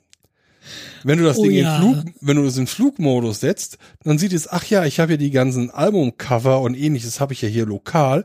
Ich muss gar nicht online gehen. Aber Das ist ein nein. Krampf, wenn du, wenn du bei schlechtem Netz irgendwie die App Store App öffnest. Oh, hör mir auf. Die bleibt halt auch stehen. Habe Ja. ich so das Gefühl. Und es macht so gar keinen Sinn, ja. Also ich habe immer das Gefühl, dass die Entwickler die Sachen halt im WLAN testen, im Firmen-WLAN spezialisiert ist, bei Apple direkt. Die machen die Sachen auf und es ist zack da. Oh, super, müssen uns nicht weiter drum kümmern. Ja. Aber wehe, wehe dem, du bist im Edgeland. Und das nervt ungeheuer. Ja, ähm, aber ich habe noch eine andere Frage, äh, nochmal kurz, ganz kurz zurückgreifend äh, zu deinem Urlaub. Ja, Wie bist du da hingekommen? Auto. Ah, deine neue Dieselkiste? Meine neue Dieselkiste. Ich darf ja nicht mehr stadteinwärts fahren, deshalb fahre ich jetzt stadtauswärts. Na, ich, ich habe doch erzählt, dass ich keinen Diesel gekauft habe. Ja. Das war doch einer, das war doch ein tatsächlich ein K.O.-Kriterium. Oh, das habe ich total vergessen, Nils. Ja, darum ja. Erschien mir auch gerade seltsam, die Frage, wenn ich ehrlich bin. Ach so. Nee, aber tatsächlich so, ähm, ja, nee, fühlt sich gut an. So, ne, seit, seit ich ja dieses Auto gekauft habe, kommen die Einschläge echt so zack, zack, zack, zack. Und ich sitz einfach da und denke mir so, ja. Also selten habe ich das Gefühl gehabt, eine Entscheidung so richtig getroffen zu haben, wie ich das getan habe. Wobei natürlich völlig unklar ist, was die Zukunft bringt und Dieselverbote sind es ja jetzt nur erstmal nicht. Oh Wunder, die Politik stellt sich hinter die, die hinter die Automobilhersteller hm, und es kommt jetzt so langsam raus, dass sie vielleicht schon vorher Bescheid wusste. Also das überrascht mich sehr. Und deshalb hätte ich mir auch eigentlich deshalb hätte ich mir auch eigentlich einen Diesel kaufen können. Ähm, keine Ahnung, aber nee, ganz, ganz mal Spaß beiseite. Äh, Wir haben hier äh, Freunde im Dorf, die versuchen gerade ihren alten Diesel-VW-Bus zu verkaufen. Und die ärgern sich gerade schwarz, Kann ich verstehen. weil die Preise fallen jetzt massiv. Und das ist ja auch ein Grund, nicht nur der einzige Grund, aber ich habe ja auch so ein bisschen Auge auf VW-Bussen gehabt damals. Aber du findest gebraucht keine Benziner-VW-Busse. Richtig. Die gibt's einfach nicht. Ey, ja, es gibt die halt, äh, und da bezahlt sich dumm und dämlich. Das war damals noch nicht so akut. Also ich glaube, ich habe da Glück gehabt. Ähm, aber ja. Genau, deshalb ist es völlig schleierhaft, was da kommt. Ich bin nach wie vor froh, einen Benziner äh, zu haben, weil noch sind die aus der Schusslinie raus. Wird sich zeigen. Wahrscheinlich wirst du in fünf Jahren eh angeguckt, wenn du so ein antikes Auto fährst und nicht eh. Nicht in Wobei- Deutschland. Ja, vielleicht nicht in Deutschland, Ich das kann sein. lache mich momentan wirklich so kaputt über das, was da gerade so passiert. Warum Pol- lachst du? Warum ich lache? Weil ich, Was ist denn daran so witzig? weil ich nicht mehr heulen kann. Unsere Politik lässt sich von den Autokonzernen ihre Reden schreiben. Ja, Politiker wollen helfen und sagen, ja, das ist doch normal, ich hätte doch genauso gehandelt. Und du denkst dir, Leute, das sind halt alles so Politiker aus der dritten Reihe, oder? ja, genau. Mit der dritten Reihe meinst du vorne, ganz vorne. Ich verstehe, oh, die haben so den Kontakt zum Das ist- Volk verloren. Das ist angewandter Lobbyismus, mein lieber Jens. Ja, So funktioniert Lobbyismus. Deshalb hast du Lobbyisten in so berauschender Zahl überall da sitzen, wo Leute was zu entscheiden haben. genau. Oder diese Politiker sich hinstellen. Diese Werbung funktioniert nicht, deshalb wird da Milliarden für im äh, Jahr für ausgegeben. Ähm, ich, ich Apropos Werbung funktioniert nicht. Warte mal, wo, wo ist mir das letztens über den Weg gelaufen? Ich habe irgendwo gelesen, irgendeine Firma, war das Procter Gamble? Die haben 50 Millionen Größenordnung. Bin, bin mir nicht ganz, ganz genau sicher, was die Zahlen eigentlich, aber ich habe gelesen, 50 Millionen oder Aufträge, Werbeaufträge, Aufträge an Werbeagenturen in Summe von 50 Millionen Euro zurückgezogen für Social Media Werbung und es hatte rate wie viel rate wie viel Auswirkungen es auf ihren Umsatz hatte. Mm, er ist gestiegen. Ke- Keine Auswirkung. Das ist so cool, ne? so irgendwie, da tritt mal jemand gegen die gesamte Werbebranche, die sich so gegenseitig einredet, wie sie, sie sei relevant. Und dann schaltet mal jemand so Social Media Werbung ab, ja, diese, diese ganzen, ach, will ich jetzt nicht drüber lästern. Und es hat keinerlei Auswirkung? Das finde, das finde ich amüsant. Ja, ist teilweise auch so. Was könnte es, was könnte es der Gesellschaft besser gehen, wenn das Geld vernünftig investiert werden würde? Stattdessen machen sie Facebook-Werbung oder Instagram. Instagram, was, da machst du Instagram aus und je, mittlerweile jeder zweite Beitrag ist gesponsert. ja, Alter, ernsthaft? ähm, ganz kurz, es war Procter Gamble und sind 140 Millionen Dollar. Ja, okay. Nochmal eine Ziffer mehr vom Ja. Komma. Gut. Eine Ja, krass. höher. Krass, fand ich sehr lustig. Oh, entschuldige, aber du warst gerade bei äh, Lobbyismus und Politikern. Genau. Also, ich finde es einfach nur noch lächerlich. Vor Wenn allem, man das ganze die haben Geld, noch nicht wenn mal, man das ganze Geld in, in Dieselmotoren investiert, Entschuldigung. äh, der ganze Fuhrpark von unseren Politikern ist ja Diesel. Ähm, ich finde so lächerlich. Und vor allem, die merken es nicht mal. Ich weiß nicht. Aber das Schlimme ist, was willst du denn machen? Du kannst doch nichts anderes wählen. das, das Schlimme oder das Problematische ist ja, es ist wieder Wahl. Ja. Ne? Und es wird Bald keine quasi. Auswirkungen haben. Ja, weiß Es- ich. Warum wird es keine Auswirkungen haben? Weil, weil wahrscheinlich Keine die gleichen, Alternativen gibt. Falsches es Wort, aber egal. die gleichen Etab- die gleichen ähm, äh, Politiker wieder in die Spitze werfen. Ich meine, schau mal, die, die, die, was ist das? Die Grünen zerlegen sich gerade? Ja, äh, ist dir schon aufgefallen, wie die Grünen ihr Hauptthema Umwelt gerade richtig ausspielen? Ach nee, Entschuldigung. Tun sie ja nicht. Nee, die sind- machen alle gerade Praktikum bei Daimler. Ja, so sieht's halt aus. Ich würde ja gerne äh, zu der Protestveranstaltung kommen, aber leider kann ich mit meinem neuen Audi da nicht reinfahren. Fahrverbot. Ja, das, äh, jetzt wird ein Food raus. aber sehen Sie mal so, das hat den Steuerzahler kein Geld gekostet, dieser neue Audi, den ich äh, bekommen habe aus Ingolstadt. Oh Mann. Ey, lass, lass mal Audi in Ruhe, ja? Ah, Nee, tut mir leid, der ist so zucki. Dem halt die deutschen Politiker durch die Gegend fahren. Ich bin, ich bin wirklich sehr gespannt. Ich meine, es gibt ja tatsächlich ein paar substanzielle Aussagen von Volvo, die sagen, 2019 werden wir kein Verbrennungsauto mehr verkaufen oder bauen. Das ist, ähm, das ist ja quasi übermorgen. Das ist in zwei Jahren. Das glaube ich denen sogar. Und ich bin mal gespannt. So die deutsche Autoindustrie, da sehe ich im Moment, was Elektromobilität angeht, äh, ist es, ist es arg dünn. Also ich habe das jetzt nicht genau verfolgt, aber die einzigen Elektroautos, die du da draußen siehst, das sind BMW i3. Und die siehst du hauptsächlich im Carsharing. Hier in München siehst du so ein bisschen häufiger tatsächlich. Und hier und da mal ein i8, da steht dann Hybrid Test Vehicle dran, Ja, wenn er genau. an dir vorbeifährt. Und was haben denn die anderen Automobilhersteller für Elektroautos gerade? Also mir fällt gerade äh, der Nissan Neve, äh, Nissan Neve. Deutsche, Deutsche. Achso, ähm, es gibt den E-Golf. Gibt's den? Ja, den gibt Ich habe es. noch keinen gesehen. Den wollten sie der Post verkaufen. Weißt du, was die Post macht? Die hat, die hat, die hat ein eigenes gebaut, ne? Die haben eigene Autos gebaut. Äh, Die bauen jetzt eigene Autos. Die haben darüber gelacht. Und dann wollt ihr uns verarschen? Äh, Moment mal, das kriegen wir auch selbst hin. Habe ich mitbekommen, tatsächlich. Weil das Problem ist ja, was ist denn die deutsche Autoindustrie? Das sind Motoren. Mehr ist es nicht. Alles andere wird in Fernost produziert oder halt in äh, Osteuropa. Du hast hier in Deutschland noch ein paar Fabrikhallen, die äh, die die die Karosserien mit den Motoren verheiraten, aber das Know-how, was die deutsche Autoindustrie hat, sind Verbrennungsmotoren. Wie geht's weiter? Also gen genau das ist der Punkt, glaube ich, und deshalb hast du diesen Protektionismus. Und zwar parteiübergreifend. Richtig, weil es hängen da sehr viele Arbeitsplätze. Genau. Und, und solange du so ein paar Arschgeigen hast, die irgendwie Vollbeschäftigung fordern, und das sind ja jetzt auch Arschgeigen aus mehreren Parteien, das ist ja jetzt nicht eine Partei, sondern die sagen Vollbeschäftigung. What the fuck? Im Rahmen der, bevor die Industrialisierung losging, haben sie uns versprochen, also mir jetzt nicht, aber ich glaube meinem Urgroßvater, dem haben sie damals gesagt, habe ich gehört, ähm, die Maschinen, die werden euch die schmutzige Arbeit abnehmen und ihr müsst nicht mehr so viel arbeiten.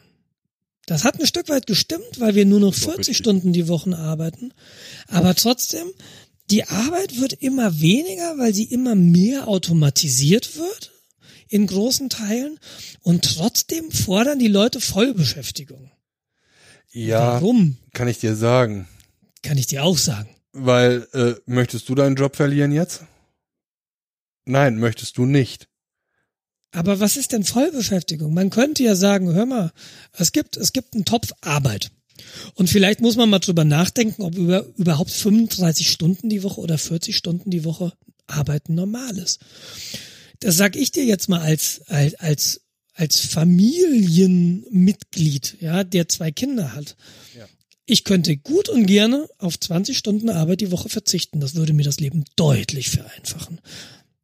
Das heißt aber, ich, ich will jetzt nicht auf die Hälfte des Lohnes verzichten. Auch völlig klar, das kann ich in einer Stadt wie München auch, auch irgendwo gar nicht.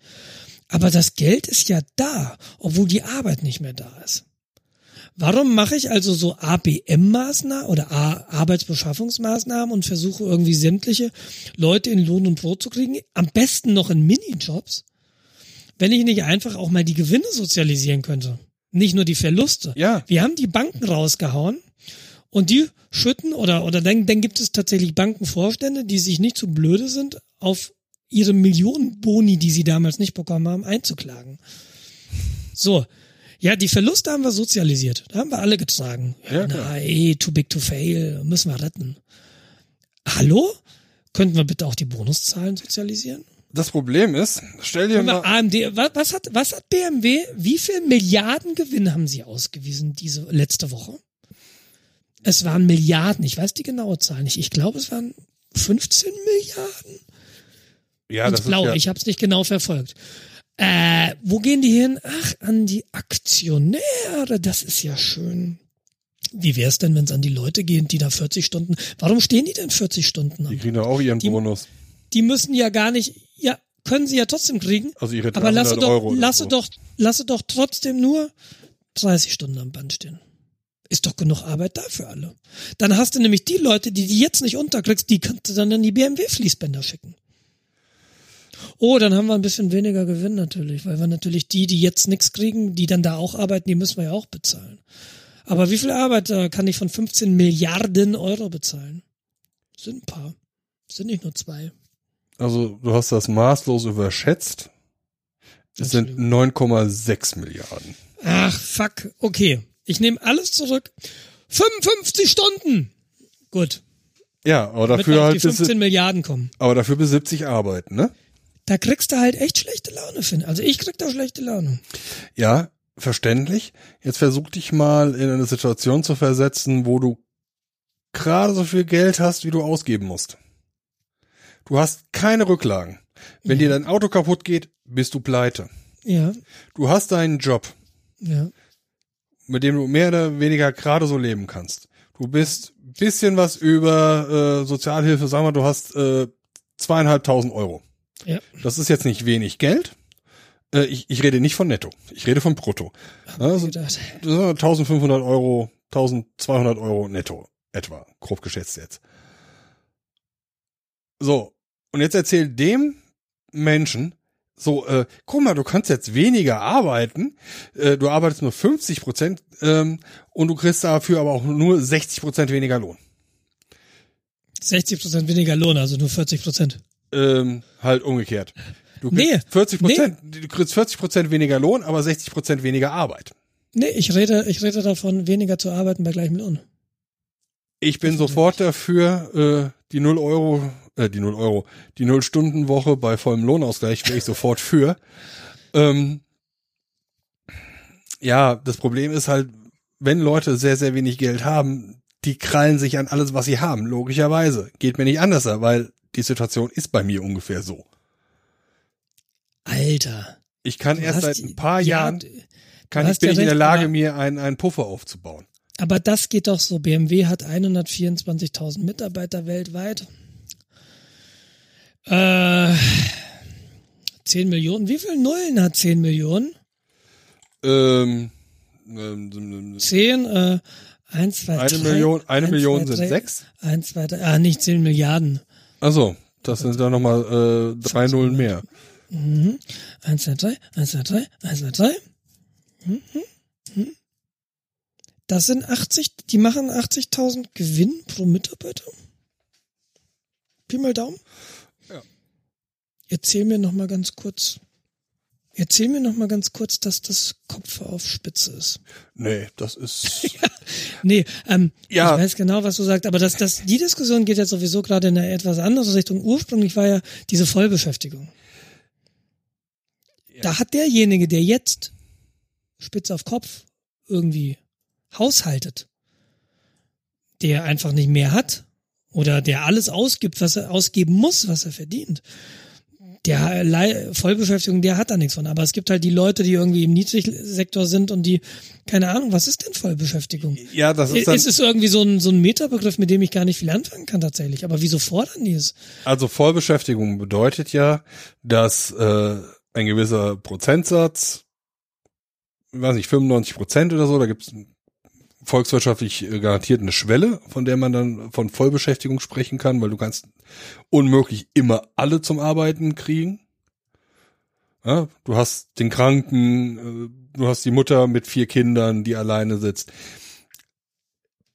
Ja, also du hast immer einen gewissen Prozentsatz. Ich, der- verstehe der das, ja. Ich bin vermittelbar nur gerade ist. so ruhig, weil ich, weil ich gucke, ob ich so die Schwelle auf die Schnelle finde. Ähm, Schnelle Schwelle. Und ähm, wo waren wir jetzt? Vollbeschäftigung, genau. Dass die Leute quasi in die Volkswirtschaft einzahlen, ist das das? Ja, doch, die zahlen in, in den Gesamtpot ein und nehmen nicht raus. Das wäre das Optimale. Aber da wir jetzt äh, Geschichten so massiv gefördert haben, wie Zeitarbeit, wie diese ganze, ähm, ich will jetzt Hartz-IV-Geschichte sagen, ähm, wo halt Leute für Minilöhne arbeiten müssen oder arbeiten. Sie arbeiten ja freiwillig, weil vieles ist besser als nur zu Hause die Raufaser anzugucken. Definitiv. Ja, Das hat doch was mit Wertschätzung zu tun und genau, ja, ja. genau. Und ähm, dann kriegen die gerade mal so viel Geld, dass es gleich oder sogar noch weniger als Sozialhilfe ist und müssen dann trotzdem noch Sozialhilfe dafür beantragen. Und ich finde, wenn jemand acht Stunden am Tag arbeitet, der sollte in der Lage sein, davon leben zu können. William Henry Beveridge definierte 1945 in seinem Werk Vollbeschäftigung in einer freien Gesellschaft Vollbeschäftigung als einen Zustand, in dem die Zahl der offenen Stellen die der Arbeitslosen übersteigt. Wobei er dies bei einem Satz von drei Prozent Klammer auf, friktioneller, das heißt kurzzeitig während eines Arbeitsplatzwechsels, Klammer zu, Arbeitslosigkeit als gegeben ansah. Also 97 Prozent, so Pi mal Daumen. Ja, war ich mit meinen 95 ja nicht so weit weg. Und, und die Zahl der, die Zahl der offenen Stellen muss die Zahl der Arbeitslosen übersteigen. Und das ist ganz interessant, weil das heißt ja nicht notwendigerweise, dass du die Arbeitslosen in die Arbeit bringen kannst, weil die Stellenausschreibung ein ganz andere Beschäftigte fokussiert, als du Arbeitslose hast. Und bei uns ist das ja teilweise so. Ja klar, auf, auf der einen Seite, Wird uns gesagt. ja, auf einer Seite holen, also ich, ich sehe es ja selbst, äh, in der IT-Branche fähige Mitarbeiter zu finden, die was können, die, motiva äh, die motiviert sind, das ist ungeheuer schwer. Und die du bezahlen kannst. Ähm, ja. Andererseits hast du ein paar Leute, die halt diese, diese Fertigkeit nicht haben und die vielleicht auch irgendwie 55 sind. Und die sitzen dann da und sind nicht mehr vermittelbar. Ja, dann hast du ganz Beispiel. Das ist dann Volksbeschäftigung. Ja, dann hast du den 25-jährigen, äh, weiß ich, Kfz-Mechaniker, der ein Guru ist, wenn es um Metallverarbeitung und Kfz geht. Und Verbrennungsmotoren. Und- ja, und- blöd. Ja, und Verbrennungsmotoren, äh, wie auch immer. Und äh, es wird aber gesucht, Leute, die PHP programmieren können. So, und jetzt hat der halt irgendwie zehn Jahre seines Lebens Kfz-Mechanik gelernt und äh, ist da der Experte drin. Ja, der lernt nicht ohne weiteres Programmieren, vor allem wenn man dafür keinen Draht hat. Das ist, als würdest du mir jetzt ein Auto in die Hand geben und sag, reparier mal. Ja, hm, wird nie so funktionieren. Ja, schwierig. Ja, natürlich kann man das alles lernen, keine Frage, aber macht es dann der Person Spaß? Will sie das denn tun? Oder gehört sie dann zu der Masse der Leute, die sagt, äh, scheiße Montag, meh, meh, meh, meh. Die Frage, die sich mir halt stellt vor diesem Hintergrund der, was passiert mit der deutschen Automobilindustrie, wenn der Protektionismus fehlgeht? Und ich glaube, er wird fehlgehen. Er muss fehlgehen, weil, ja, weiß ich nicht, ob der fehlgehen muss. Vielleicht ist dann auf einmal die Klimaproblematik oder dieser ganze Feinstaubproblematik gibt der mal noch zwei, drei Jahre, wenn die Industrie oder wenn die Politik dann merkt, hm, wenn wir das jetzt weiter in den Medien halten, dann verkaufen wir gar keine Verbrennungsmotoren mehr und äh, die Chinesen, die haben so viele Elektromotoren im Export, dass wir ein Problem haben. Ja, das, Mal also, gucken, ob wir in drei Jahren noch von Feinstaub reden. ich sehe das Problem, wenn da nicht irgendwas ganz schnell passiert, dann ist, ist der Markt für Deutschland weg. Dann bricht er brutalst weg. Und dann haben wir, dann haben wir insofern ein Problem, weil, weil vier Mittelständler dann auf einmal ihre Arbeiter entlassen müssen. Ja. Etwas größere Mittelständler. Ja, nee, ist richtig. Ja, sogar mehr. Du hast ja irgendwie, was hast du? Hast ja auch noch Porsche irgendwie dann diese. Ja, du hast ja die ganze Infrastruktur, die die Werkzeuge für die ganzen Fabriken herstellen, Die Zulieferer. die Zulieferer, die ganze Ersatzteilhandel, äh, wobei der sich halt Wobei je nach wird. Zulage, ja, aber das Problem ist ja, hm, hm. Nee, entschuldige, ich habe dich gerade unterbrochen und Nee, ist schon vorbei. Ich, ich bin durch. ich habe auch mal irgendwie gehört, dass die, dass sich die Anzahl der Teile in einem Elektroauto signifikant niedriger bewegt als die Anzahl der Teile in einem Auto mit Verbrennungsmotor. Das ist auch richtig. Also Die Idee war gerade, die Zulieferer, die werden ja dann halt möglicherweise auf Elektroautolieferanten umstellen können, aber nee, der Markt wird dann halt für Zulieferer möglicherweise deutlich kleiner werden. ja, Dann hast du die Zulieferer, die dann teilweise über den Jordan gehen. gut, du hast Weil dann niemand will mehr Zylinderkopfdichtung. Also, vor allem fehlt ja auch das Know-how. Ja, also wäre ich jetzt irgendwie Autozulieferer, ich würde jetzt anfangen, mir über die Technik da ein bisschen Gedanken zu machen und da anfangen, Know-how aufzubauen. ich glaube, das hättest du vor fünf oder zehn Jahren machen müssen. Ja, in Deutschland hast du jetzt noch ein bisschen Zeit, weil das ein bisschen alles hier hinterherhängt. Ja. Tja. ja, es ist schade und auf der einen Seite spannend. Ja, finde ich auch tatsächlich. Also ich habe schon an mehreren Stellen gesagt, also eigentlich würde ich ja, wenn mein nächstes Auto wird, entweder ein Wohnmobil oder noch besser ein Elektrowohnmobil. Also optimalerweise wird mein nächstes Auto ein Elektrofahrzeug. Aber es gibt ja auch nichts auf dem Markt. Guck dir das mal an, ja. Es gibt, im- Ja, es gibt halt schon was, aber die sind alle, ich möchte auch irgendwas haben, was, es muss keine 1000 Kilometer äh, schaffen, aber so 400 Kilometer im echten Betrieb wären super. ja, Tesla. Model es S. gibt, genau, Bitte sehr. Ist da. Kannst du kaufen. ja, Nimmst du dir mal einen Kredit auf, also eine Wohnung oder Auto? Ah, nehme ich's Auto. es Kannst ist, du umlegen, kannst du auch drin schlafen. ja, es ist doch der, der, äh, die, die Serienproduktion, der für 40.000 oder sowas rauskommt. Nee, das ist der- Model 3. Ach so, ja, Model S ist der, ist der, ah, das ist der der älteste. Der älteste, den gibt's halt auch mit großen Motoren, so mit bis 100 Kilowattstunden Batterie. Das ist dann das ganz teure Modell, was, glaube ich, bei 140.000 losgeht. Ja, ähm, Der mit diesem Modus, dessen Namen ich nicht aussprechen kann, der dann irgendwie in ridiculous, nein, sechs ludicrous. Sekunden oder so, ja, irgendwie sowas, in 2,x Sekunden auf 100 und irgendwie Ja, das, nochmal ein bisschen länger. das, das 200. will ich ja nicht. Also. Ja, am liebsten hätte ich natürlich so ein Elektrowohnmobil. Und dann, und dann mit Solarzellen auf dem Dach, dass du gar nie wieder tanken musst, wenn die Sonne scheint, oder? Ähm, Ja, schon gut. Das wäre schon geil. Plus noch irgendwie irgendwas, was Wasserstoff da äh, verbrennt, wenn es mal irgendwie schneller gehen muss. Das wäre super. Atomreaktor. Das wäre mir noch am allerliebsten. Machen die Russen mit U-Booten, wieso nicht im Wohnmobil? Du hast es immer schön warm. Alten Bus gekauft, Genau, ist groß Klimaanlage. genug, hat unten ein bisschen Platz, machst den ein Compartment, machst einen Brennstab rein.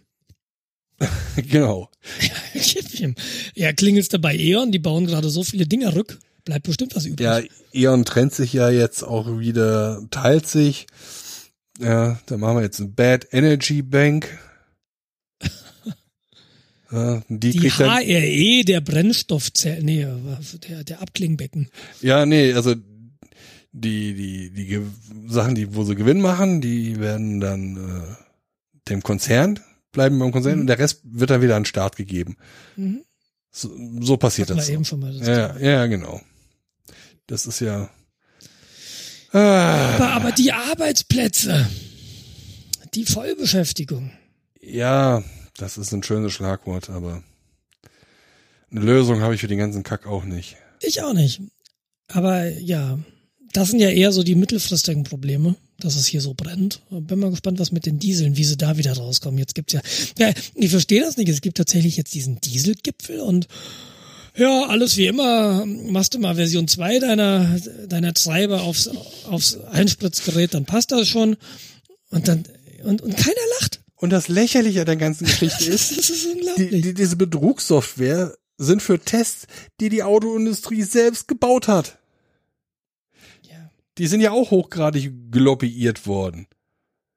Also, ah, da baue ich schon ein Cheat-System und fall darauf rein und muss darauf nochmal cheaten. Ja, Gott, Leute. Ich find's einfach nur noch peinlich. Ich hoffe echt, dass die Amis da jetzt richtig böse Strafen raushauen. Weil hier in Europa oder in Deutschland wird nichts passieren. Eventuell noch auf Europaebene. Da hast du Das ist eventuell noch eine Chance. Ich find's, ich find's so, dass halt wirklich keiner lacht. Es echauffiert sich niemand. Ich verstehe Nee. das nicht. Ja, gut. Die, Whatever. Grü- Die Grünen reißen da schon raus. Absolut. Wenn sie nicht gerade alle zur CDU wechseln. Aber wo Das muss man halt mal sehen. Ich habe Ja. am Wochenende einen Freund besucht, der im Grenzen des Ruhrpottes wohnt. Und fahre dann abends wieder zurück und plötzlich ist dann bei mir auf der Autobahn auf der A1 ein Reh. Ich schön mittlere Spur, da wo man halt immer fährt, äh, 160 und plötzlich steht ein Reh vor mir. Mhm. Ich konnte gerade noch ausweichen, indem ich halt auf die rechte Spur ausgewichen bin. Der Typ hinter mir musste auch ein bisschen bremsen. Und dann war ich an dem Reh vorbei. Mhm. Jetzt habe ich das Problem, was macht man denn da jetzt? In deinem Ruf- Fall nix, oder? Also, Ja, äh, fahre ich zur Seite, ruft die Polizei. ja ist, denn- ist denn was passiert? Nee, uns ist nichts passiert, aber dreispurige Autobahn, auf der Mittelspur steht ein Reh. Dieses Naja. Reh kommt da nicht mehr weg. Klar kommt das weg. Ja, Auto das kommt. gibt einen großen Knall und dann ist das weg und wahrscheinlich Nee. auch noch der Ja, das ist klar, ist das die Gefahr. Aber was willst du machen? Willst du die Polizei anrufen? So, bis du die Nummer gewählt hast, ist das Reh im Zweifelsfall schon geflüchtet oder umgefahren. Ja, richtig.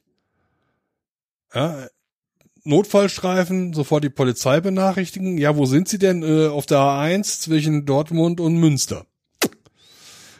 Grob. Glaube ich. Keine Ahnung, ja. Nee. Also ich fahre nachts nicht schnell. Tatsächlich. Ich auch nicht. Es gibt ja Leute, die, 160.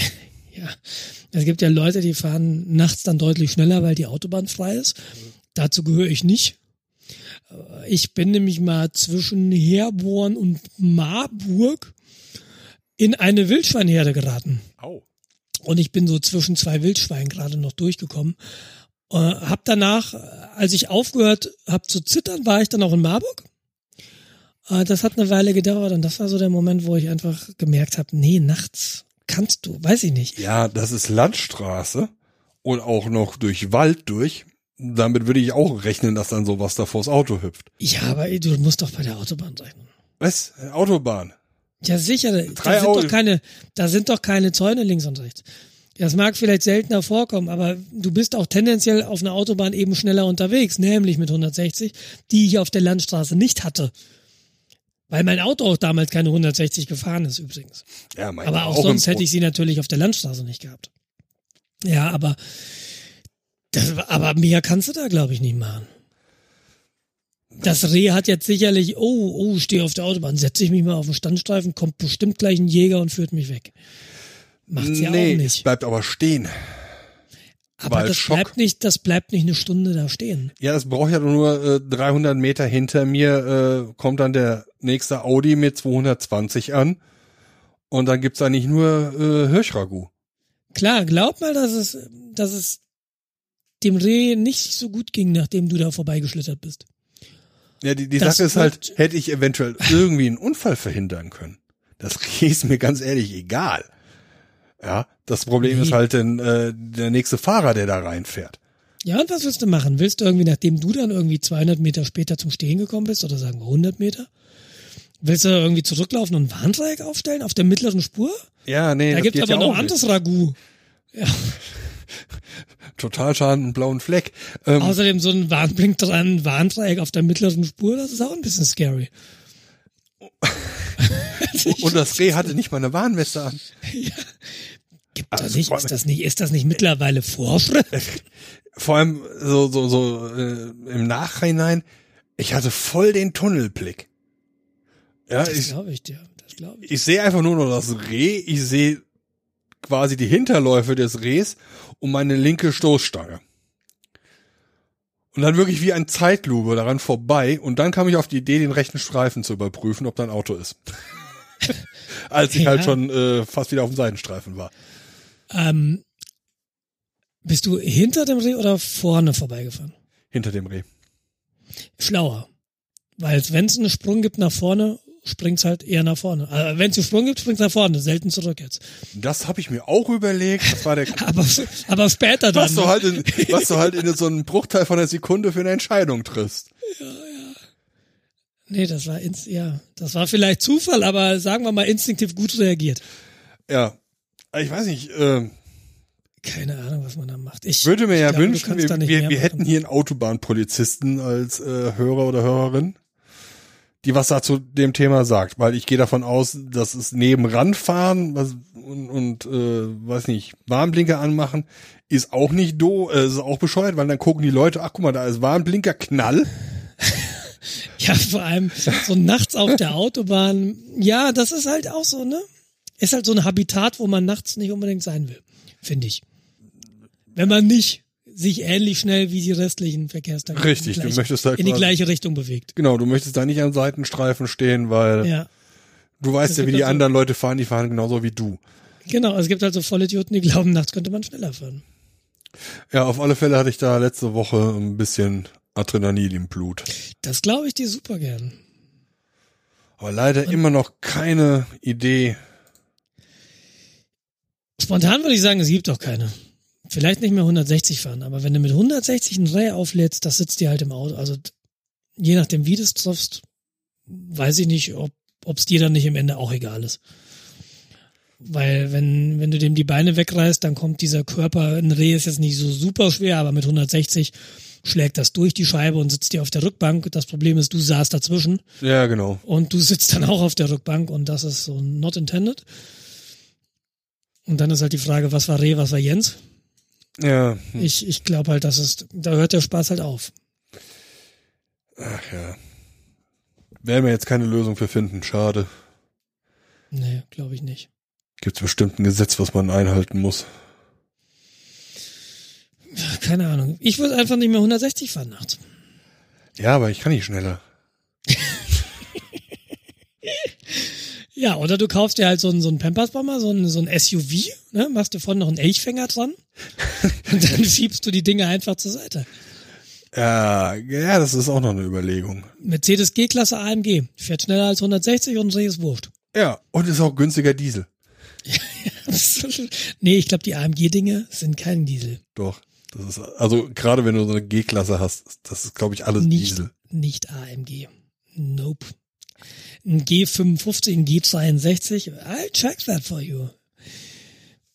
Äh, AMG, G, AM, AMD, ja genau. Mhm. AMG, Hyperthreading? Wie heißt das Ding? G, Threadripper. G65. Es gibt ein G65 und es gibt ein G63. Und der G65 ist ein, besuchen Sie Verwendung von Cookies, jetzt anmelden, nein, danke. es ist ein, Leider haben sie Keine einen Adblocker Ahnung. installiert. er braucht 22 Liter innerorts. Ah, Super Plus. Ah, das geht ja noch. Genau, ein Zwölfzylinder V Biturbomotor mit 6 Litern Hubraum und 630 PS. Und es gibt auch noch ein Damit G, kannst du auch mal einen Wohnwagen ziehen, mein Freund. und es gibt da noch ein G63. Ja, und die Webseite lädt AMG Driving Performance ist ungefähr genauso schnell. So, das, der braucht auch Super Plus, der braucht aber nur 17 Liter. Ja, ist auch nur ein 5,5 Liter, 8 Zylinder. Ja, das sind dann die, die vor der grünen Zentrale stehen. Genau. Also die AMGs und so weiter und auch die, die Audi RS und S und auch die Ja. BMW M, das sind alles Benziner. Ja. Ne? Ist halt sauber. Der, wenn, du, wenn du so ein ökologisches Kfz kaufst, dann willst du ja nicht noch Feinstaub emittieren. Du hast dich ja bewusst für so ein 6-Liter-Auto entschieden, sag ich mal. Öl. 6 Liter Öl. Nee, Hubraum. Also. Ja, also Weißt du, was auch noch die Umwelt versaut? jetzt kommt's. WLAN-Strahlung. nee, ja. Ich habe neue Hardware. Danke für die Brücke, mein lieber Jens. Man nennt mich auch den Bauer. ja, aus anderen Gründen. Ähm, ja, ich habe neue Netzwerkhardware.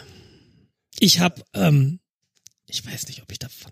Nee, ich damals, das muss im letzten Jahrtausend gewesen sein. Als ein BNC-Anschluss das T-Stück verlor. Als ich so in der Mailbox-Szene aktiv war oder in den frühen Internetzeiten, also für mich frühe Internetzeiten, da gab's dann so Fragebögen, wie nerdig bist du? Kennst Und du hast kennst binär ausgefüllt.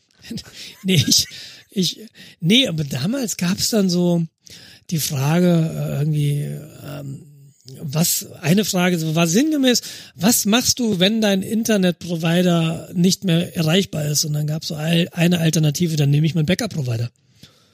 Ja. Ja. Und früher habe ich das ganz abs absurd gefunden.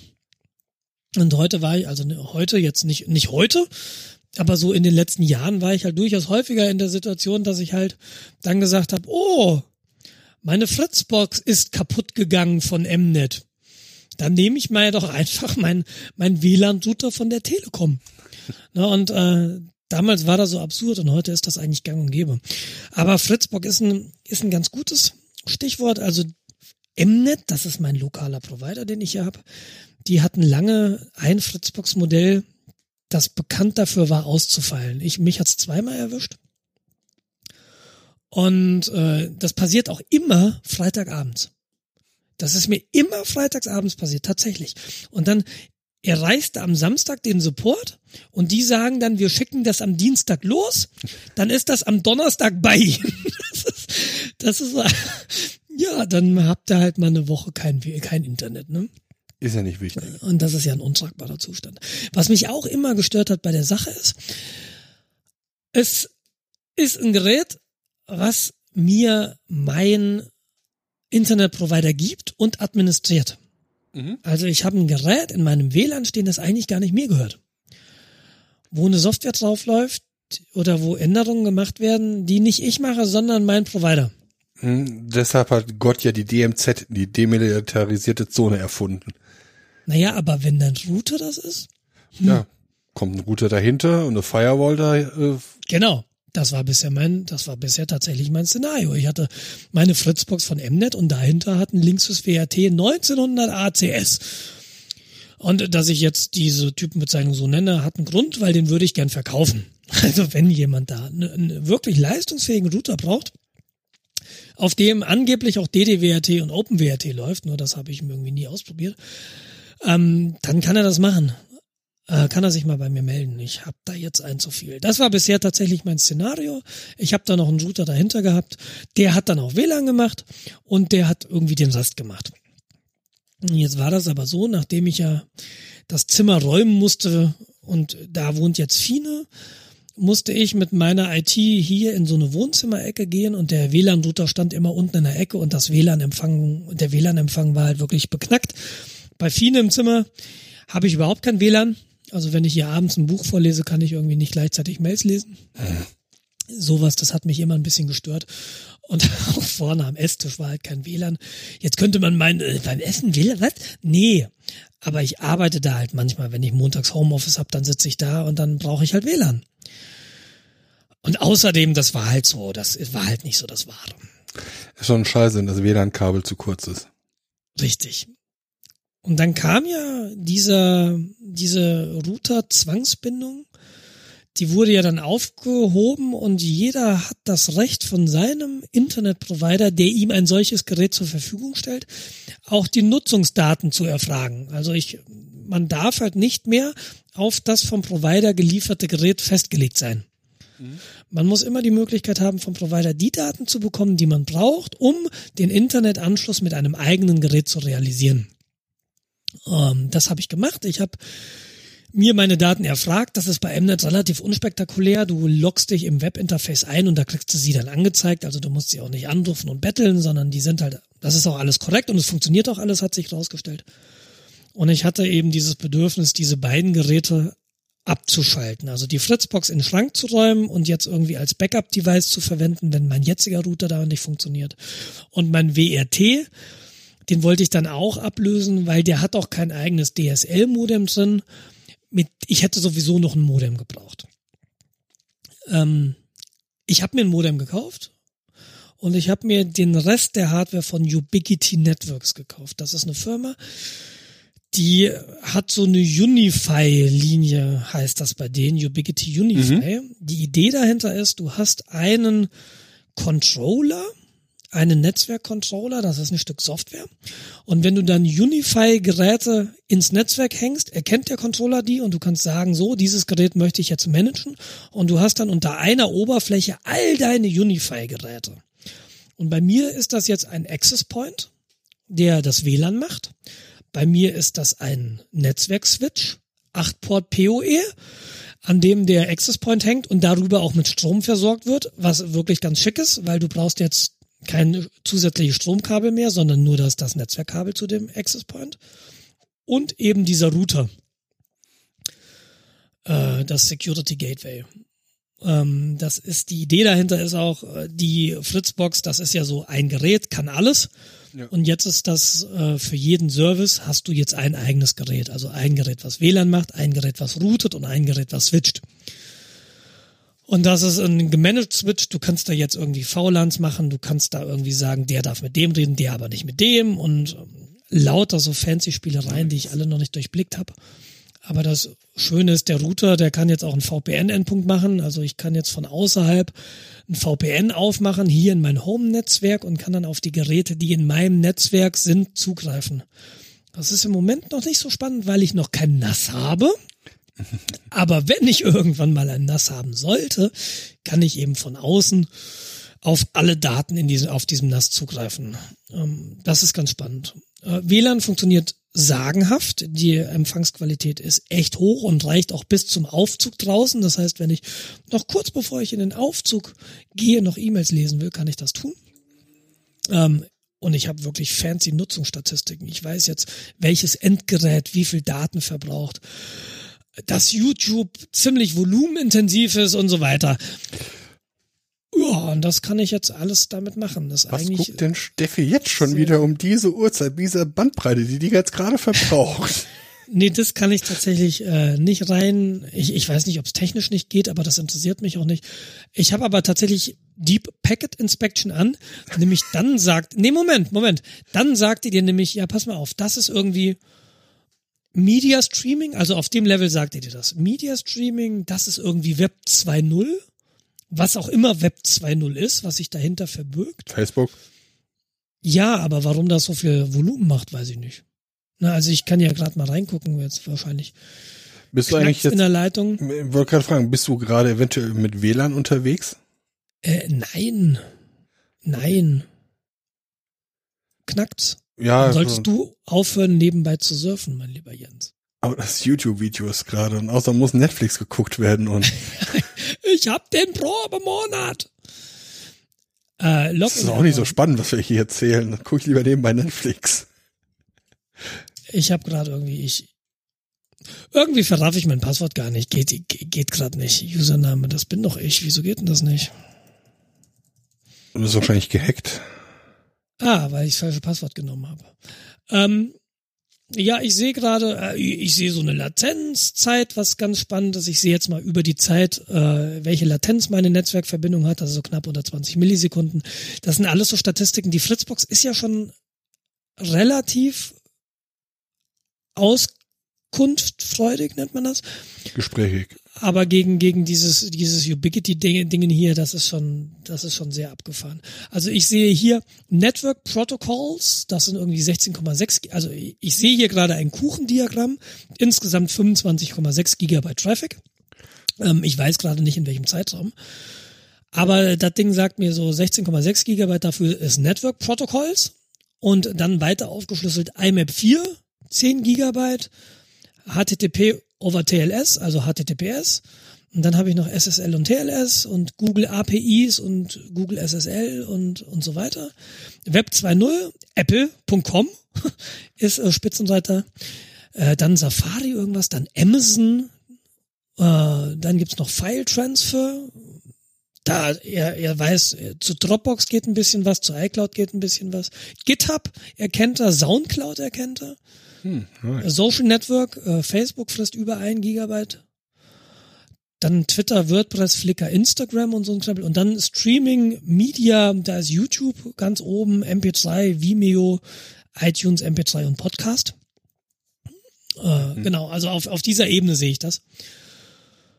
Und das ist irgendwie relativ spannend einfach mal zu sehen. Und ich äh, kann da jetzt, oh doch, äh, ich kann tatsächlich draufklicken, so IMAP 4, wo gehen 10 Gigabyte Daten, dann klicke ich drauf, äh, und dann sehe ich, iPhone Steffi hat davon 400 Kilobyte. Und wo die restlichen 10 äh, Gigabyte sind, weiß ich leider nicht. Also irgendwie sind die Statistiken ein bisschen löcherig.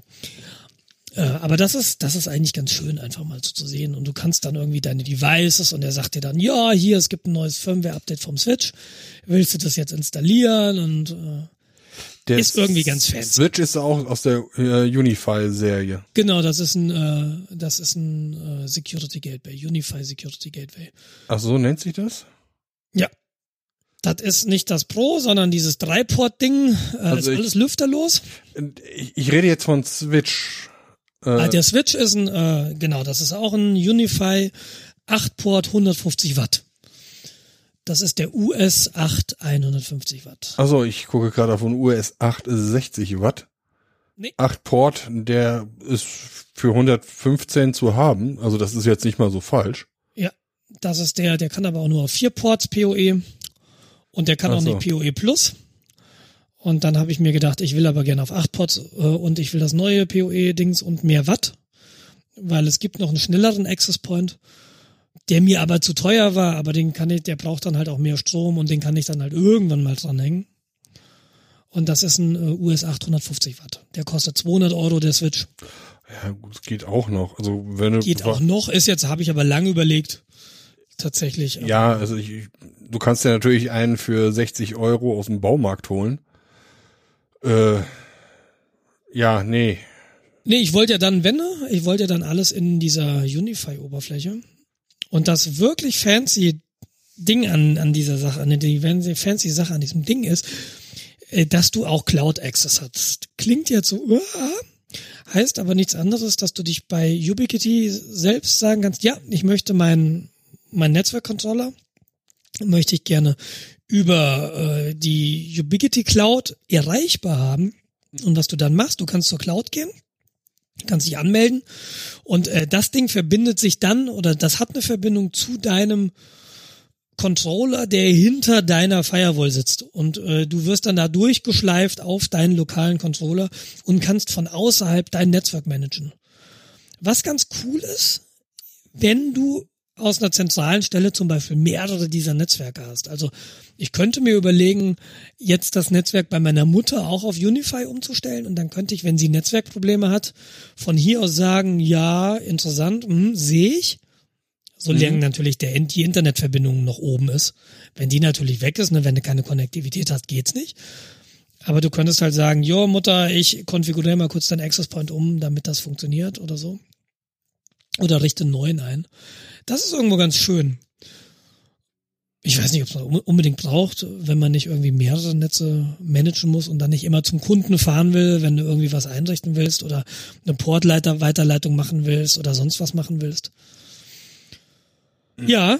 Ähm, dein Provider, das ist dann DSL oder VDSL, was dann bei dir anliegt? Das ist äh, diese ganzen VDSL, HDSL 2 Plus, VDSL 2 Plus, eines dieser ganz neuen Dinger da. Mhm. Und das war dann ein bisschen noch ein Problem, ein schnell genügendes Modem zu finden, was das spricht. Also der Router hat halt kein Modem, der braucht noch ein Modem. Und ich bin bei einem Draytag Vigo 130 gelandet. Ah, okay. Das ist ähnlich schnell wie eine Fritzbox. Ich habe das Gefühl, die Fritzbox ist bergunter ein bisschen schneller. Ich bekomme mit dem mit dem Vigor hier nur 130 Mbit berg runter hin. Die Fritzbox war da, glaube ich, ein bisschen drüber. Aber ich bekomme mit dem Vigor berghoch, glaube ich, ein bisschen mehr hin. Da war ich bei 17 und die Fritzbox bei 15 Mbit. Oder so. Hm, Okay.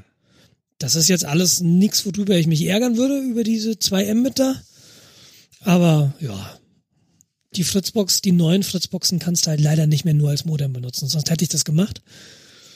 Sonst hätte ich die irgendwie im Modem-Only-Betrieb geschaltet. Das ging früher mal, aber mit den neuen Firmwares geht das nicht mehr.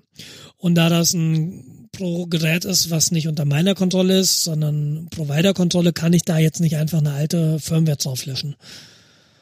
Ja, okay. Geht vielleicht schon, aber dann bin ich bestimmt die lästige Garantie los und krieg Ärger. Will ich halt nicht. Ich hatte mich mal geschaut, ob von U äh, Ubiquity, ob es da nicht auch irgendwelche ja, Modems gibt, aber sieht nicht so wirklich aus. Habe ich auch nicht gefunden. Das sieht alles eher aus so nach interne Verkabelung und äh, Infrastruktur. Genau, die machen in dem Netzwerkbereich relativ viel. Du kriegst auch äh, Surveillance-Kameras, also IP-Kameras, die du direkt irgendwie dranhängen kannst. Das kannst du auch über diese, über diesen Cloud-Controller steuern. Ähm, du kannst, die, der, der Cloud-Controller, das ist ein Stück Software, die kannst du prinzipiell auf jeder Hardware, die du so rumstehen hast, laufen lassen. Die muss auch nicht ständig laufen. Die muss dann ständig laufen, wenn du zum Beispiel so Traffic-Statistiken haben willst, ohne Lücken. Der Controller sammelt natürlich die Statistiken und da muss der immer laufen. Aber wenn du den nur zum Management deines Netzwerks haben willst und dir sind Statistiken eigentlich egal, kannst du das auch lokal bei dir auf der auf dem Laptop laufen lassen, startest es halt, wenn du was umkonfigurieren willst und machst es dann wieder aus. Okay. Ähm, Ubiquity hat dann noch den sogenannten Cloud Key. Äh, das, so ein ist ein kleines, hm? genau, das ist ein Stück Hardware. Es ist nicht im Wesentlichen, glaube ich, einfach ein Raspberry Pi. Ähm, der wird über PoE mit Strom versorgt. Den habe ich mir direkt an den Switch gehängt. Der kommt mit dieser Software pre-installed. Da drückst du dann mal auf, jo, neue Version. Ja, klar, installiere ich. Ähm, und das Schöne ist halt dadurch, dass der auf jedem Port PoE spricht, Hengste dran läuft. Mhm. Also das ist jetzt mein erster PoE-fähiger Switch und ich mag es eigentlich jetzt schon weil es mir diverse Stromstecker äh, Stecker und Leitungen spart. Da, wo der Access Point jetzt hängt, der hängt mitten im Flur, sieht aus wie so ein fancy Feuermelder. Ähm, geht halt ein Netzwerkkabel hin. An der Stelle hätte ich jetzt gar keinen Strom. Da jetzt Strom hinzulegen, wäre hässlich und kompliziert. Mhm, Ja, okay, verständlich. Ja, das ist irgendwo ganz schön. Ja, cool. Kann ich nur empfehlen. Äh, war halt eine relativ große Investition tatsächlich. Also wenn du dir überlegst, vier Geräte plus Modem, da reden wir von einem mittleren dreistelligen Betrag, so etwas drüber. Kannst du dir überlegen, ob, ob dir das, das wert ist, dadurch, dass du deine Provider gelieferte Fritzbox los bist und ein, ein Router, mit dem du eigentlich zufrieden bist, der nur an einer beknackten Situation, äh, Position steht.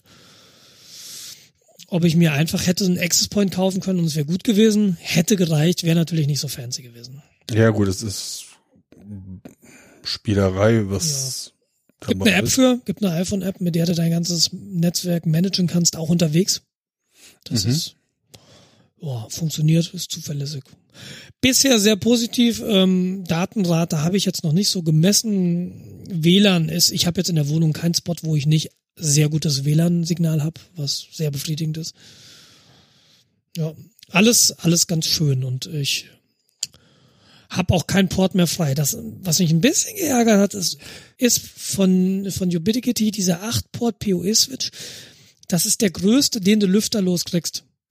Also die 16-Port-Switches, die haben dann immer gleich, erstens ist es 19 Zoll Format. Fände ich jetzt gar nicht das Problem, aber 19 Zoll, dann haben sie immer gleich Lüfter, weil sie davon ausgehen, jo, steht im Netzwerk-Rack, Lautstärke ist sekundär. Ist halt bei mir nicht der Fall. Also ich hätte gern lüfterlose Netzwerk-Switches. Aber die gibt's halt nur mit 8 Port und der ist jetzt schon voll. Ich könnte mir noch einen zweiten hinstellen. Bekommt man auch lüfterlos. Wen? Die, die Switche kriegt man auch lüfterlos. Schraubendreher, ja, Schraubendreher. Genau. Äh, ja, ich weiß nicht, ob das so eine gute Idee ist. Ehrlich gesagt, diese 8 Port, also diese Ubiquiti-Hardware, die- ich will nicht sagen, sie glüht, aber sie macht Wärme. Alle. Jedes Stück dieser Hardware macht Wärme. Und es gibt auch irgendwo hier in der Oberfläche, ich weiß nicht genau, wo es ähm, gibt's Details? Ach ja, hier, ich klicke auf Switch und dann siehst du erstmal so, welches Gerät an welchem Port überhaupt hängt, welche MAC-Adresse, welche IP-Adresse, welcher Port PoE liefert und so. Und der sagt dir auch, jupp, gerade 67 Grad. Der Switch. Ja, und das ist so schon amtlich. Ja. Und der Switch hatte gerade eine Load von 1,4, was auch immer der gerade macht, keine Ahnung. Ja, hier Voice über IP und so. Ja, und der Access Point hat eine Load von, was? Oh, der hat 0,22, der langweilt sich gerade tot. Gut, sind auch nur zwei Geräte drin. Und das Gateway hat eine Load von, sagt er mir gerade nicht. Macht nix. Ja, das ist eitel. Wir jagen ja hier gerade einen Haufen an Paketen über die Leitung, also. Nee, ich sehe gerade, ich mache das äh, 0,1 Mbit Throughput, was gerade so rausgeht. So. Es ist irgendwie ziemlich, ziemlich fancy tatsächlich. Gefällt mir gut. Würde mir auch gefallen, aber Schön für Statistik-Nerds. äh, irgendwann. Ja, und ich muss, es ist halt so eine, es, es war ein bisschen Spielerei. Dieser Tritec Vigor, wenn du dich da einloggst ähm, und du musst den als Modem konfigurieren, holla die Waldfee. Also da musst du erstmal anfangen, Abkürzung zu lesen. Äh, Was für ein Standard? Äh, äh, was? Da bin ich auch erstmal, was? da bin ich auch erstmal durch eine Menge Userforen gekrabbelt, bis da Internet rauskam aus dem Modem. Alter Falter. Gibt einen Grund, warum die Provider die Sachen gerne selbst vorbereiten und das ist einer. Weil Ja, so ein Ding kann nicht jeder konfigurieren. ja, und ich auch nicht ohne. Also das hätte zwei, drei Tage länger gedauert, hätten dich die Foren nicht gehabt. Aber ich wollte mich eh mal mehr mit Netzwerken beschäftigen und das jetzt mit VLANs und Triza, Trolala. Und das ist jetzt ein ganz gutes, eine ganz gute Gelegenheit jetzt, weil jetzt habe ich Hardware, die es kann. Sinnvoll. Kannst dann für Ja. eine gro große kriegt dann ein eigenes VLAN-Segment, was, was dann besonders äh, kontrolliert werden kann. Fine, du bist jetzt zwölf Jahre alt. Willkommen in der DMZ. Du darfst die DMZ jetzt betreten. Genau. Ähm, ja, und ich wollte ja eigentlich, äh, ich will den WRT auch immer noch verkaufen, aber ich habe doch noch tatsächlich mal tatsächlich eine Netzwerkmessung habe ich gehabt und das ist ähm, übers Router-Interface einfach mal raus. Habe ich einfach mal stumpf kopiert und äh, beim WRT war halt bei 16,7 Megabyte pro Sekunde übers WAN-Interface, ne? Ähm, war da Schluss. Also mehr hat er nicht geroutet bekommen und das Unify Security Gateway das schafft halt 36,7 Megabyte pro Sekunde. Das ist ein Gigabit-Interface, irgendwie 100, das wären so theoretisch so 110 Megabyte pro Sekunde könnten da durchgehen. Aber äh, ich weiß nicht, woran es lag, aber im Moment habe ich nur 36,7 Megabyte pro Sekunde da durchgekriegt. Irgendwann noch mal einen anderen Endpunkt installieren und mal gucken, ob es der Endpunkt war, der da auf der Flaschenhals war oder wirklich das Unify Gateway, weiß ich nicht genau. Es ist natürlich jetzt schlecht, wenn du so versuchst, Werbung zu machen. Ja, mei, aber ein Routing-Interface, weißt du, dann ist es halt nur für Leute interessant, äh, deren Internet Daten schneller liefert als 16,7 Megabyte pro Sekunde. Ja. Gibt's halt nicht so super viele Internetanschlüsse gerade, die das machen. Also alles, alles im Rahmen. Im Zweifel Haus über Ebay raus. Werde ich machen. Äh, ich will ihn auch nicht verschenken. Also wer jetzt denkt, er würde hier ein WRT 1900 ACS, ne, das ist das große Modell, äh, für 20 Euro kriegen, der hat sich da auch geschnitten. Aber vielleicht braucht ja jemand einen leistungsfähigen Router. Also ich, ich, gucke hier gerade mal, Oder so. gerade, ich mache ja schon gerade einen Preisvergleich. Also die kriegst du bei Ebay so für 180, 90. Ja, genau. Also der Neuplatz, das ist kein billiges Ding. Okay, ich sage jetzt nicht, für was ich jetzt gerade einen gefunden habe. Der wurde gerade eben auch erst eingestellt. Ja.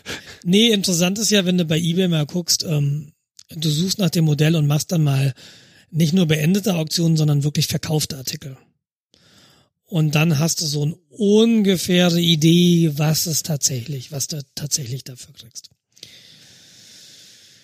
Ja, also ich, Ich, habe da jetzt keine klare Preisvorstellung tatsächlich. Und wenn mir jemand sagt, er braucht den jetzt und er hat irgendwie nur 300 Euro 3000. zur Verfügung,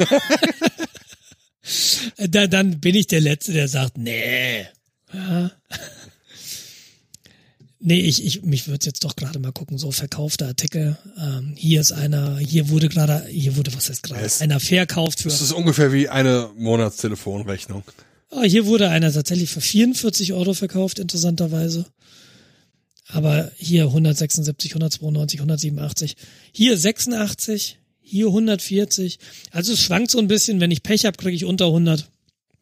Aber ich glaube, so auf über 100 kann ich mich schon freuen. Ja. Ist halt in Originalverpackung mit allem drum und dran, deshalb. Passt schon. Nichtraucher, tierfreier Haushalt. Genau. Hab nur Kinder und die Haaren noch nicht. Genau. Und die kommen an das Gerät nicht ran. Ja, Ganz kurze Geschichte, mit der ich mal ganz kurz auf was anderes zu äh, umleite, was hier gar nicht in unserem nicht vorhandenen Sendeplan stehen. Ähm, hör mal. das bringt mich aus dem Konzept. Warte mal. Ja, macht nichts. Äh, Du musst jetzt nur mal hören. Weißt du, was das ist? Flüssig. Wasser. Okay. Wasser, Wasser. Nein, es ist nicht Wasser. Äh, ich habe Cashew-Milch. Milch. Milch. Kaschefmilch. Kaschef, genau, Kaschef-Milch. Kaschefmilch. Äh, ich glaube, wir hatten mal darüber geredet und du meintest, das wäre eigentlich mal eine geile Geschichte, sowas zu haben. Ich glaube, Du hast geirrt. klingt interessant. okay, wie schmeckt's denn? Gibt's, gibt's was Vergleichbares oder schmeckt einfach nur, hm. Schmeckt Und wo wie hast du sie her? ähm, aus dem Edeka. Okay. Ähm, also es ist kein ähm, oraler Orgasmus, also definitiv nicht. Also, hm. Ja. Meh. Nee, war, war ein kurzes Thema.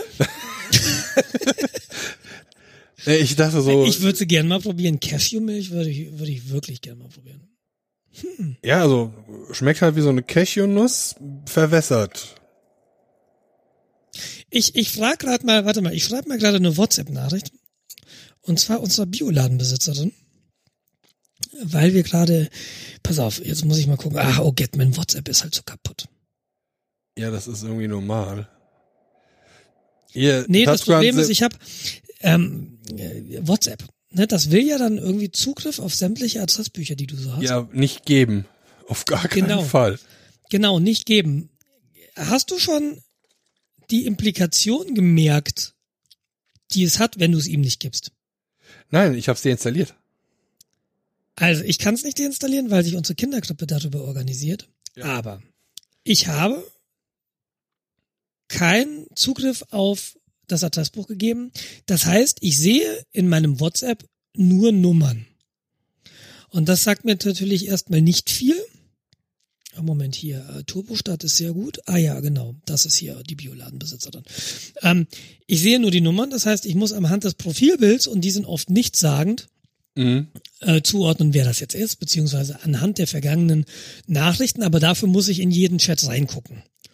Und was noch viel ärgerlicher ist, ich kann keine neuen Chats starten, wenn ich ihm keinen Zugriff auf mein Adressbuch gebe.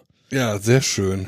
Das ist, also dieses, dieses Gebaren nervt mich wie Kotze. Warum kann ich nicht einfach eine Nummer eingeben? Du hast keinen Zugriff, du kannst keinen neuen Chat aufmachen. Schreib eine SMS. Äh, so, ja, äh, rede du mal kurz, ich schreibe kurz, ich formuliere gerade an der WhatsApp-Nachricht.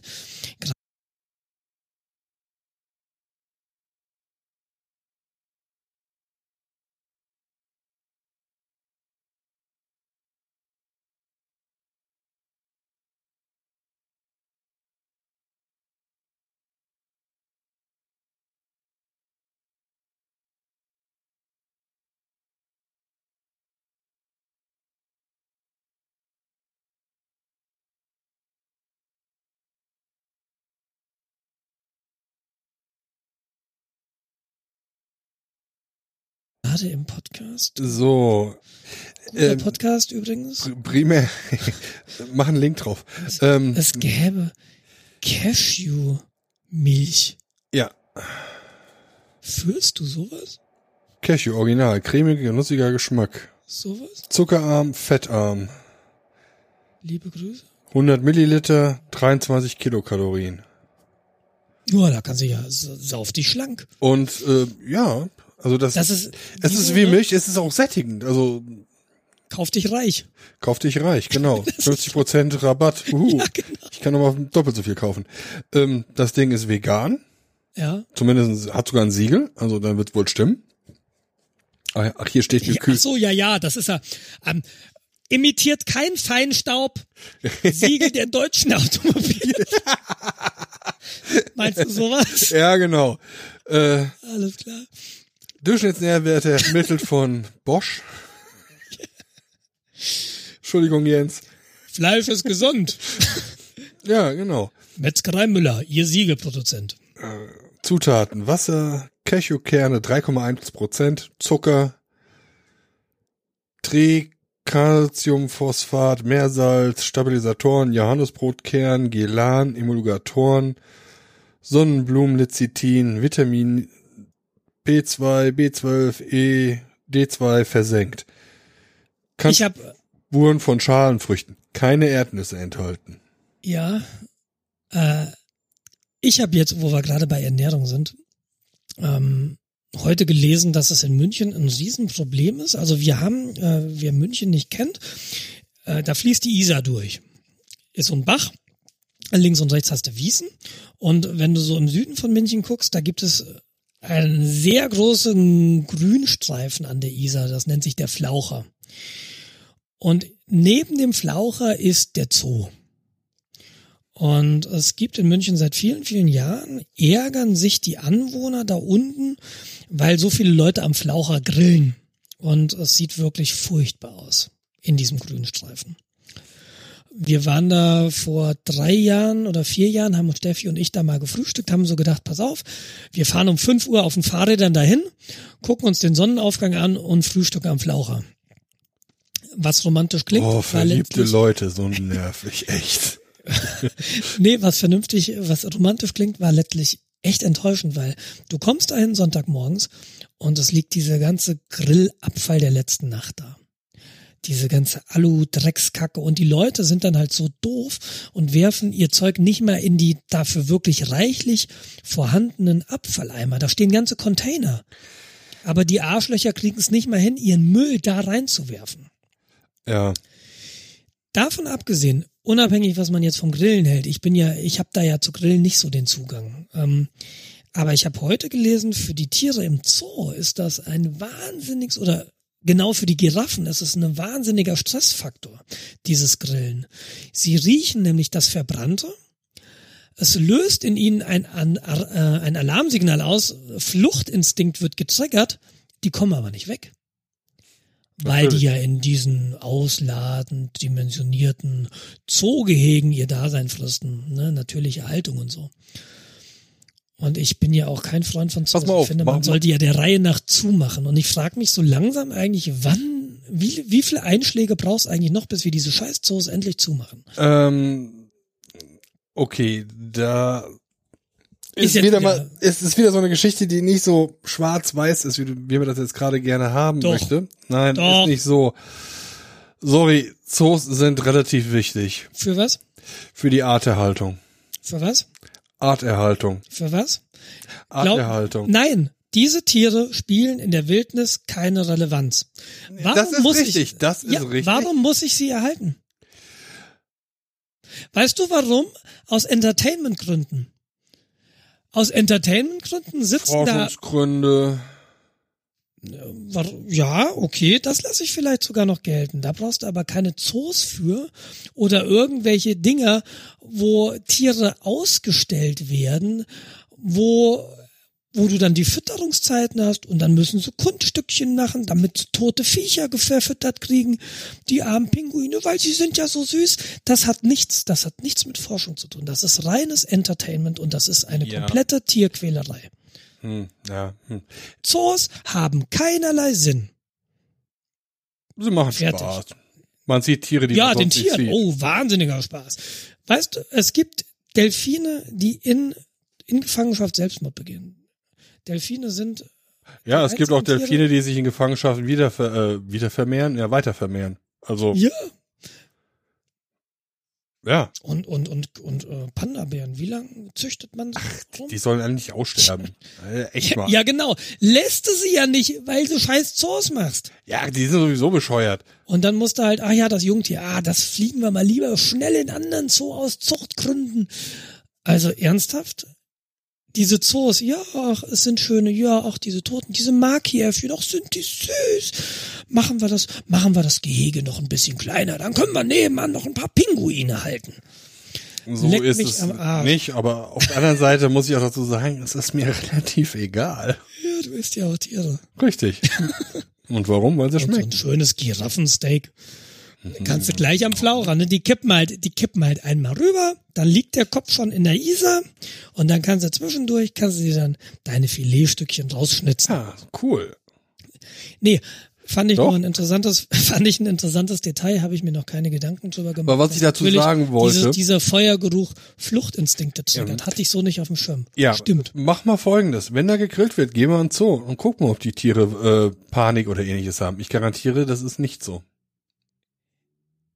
Ich habe das heute nur gelesen, die Überschrift. Und Ja, natürlich. Ich habe auch gelesen, dass wir äh, in der Bundes-BRD GmbH arbeiten und dass wir da alle Angestellte sind. Ähm, also ich erkenne die. es ist ganz einfach, genau, es ist ganz einfach zu überprüfen. Geh hin und guck. Ja, vermutlich. Weil das hast du wahrscheinlich bei Peter gelesen.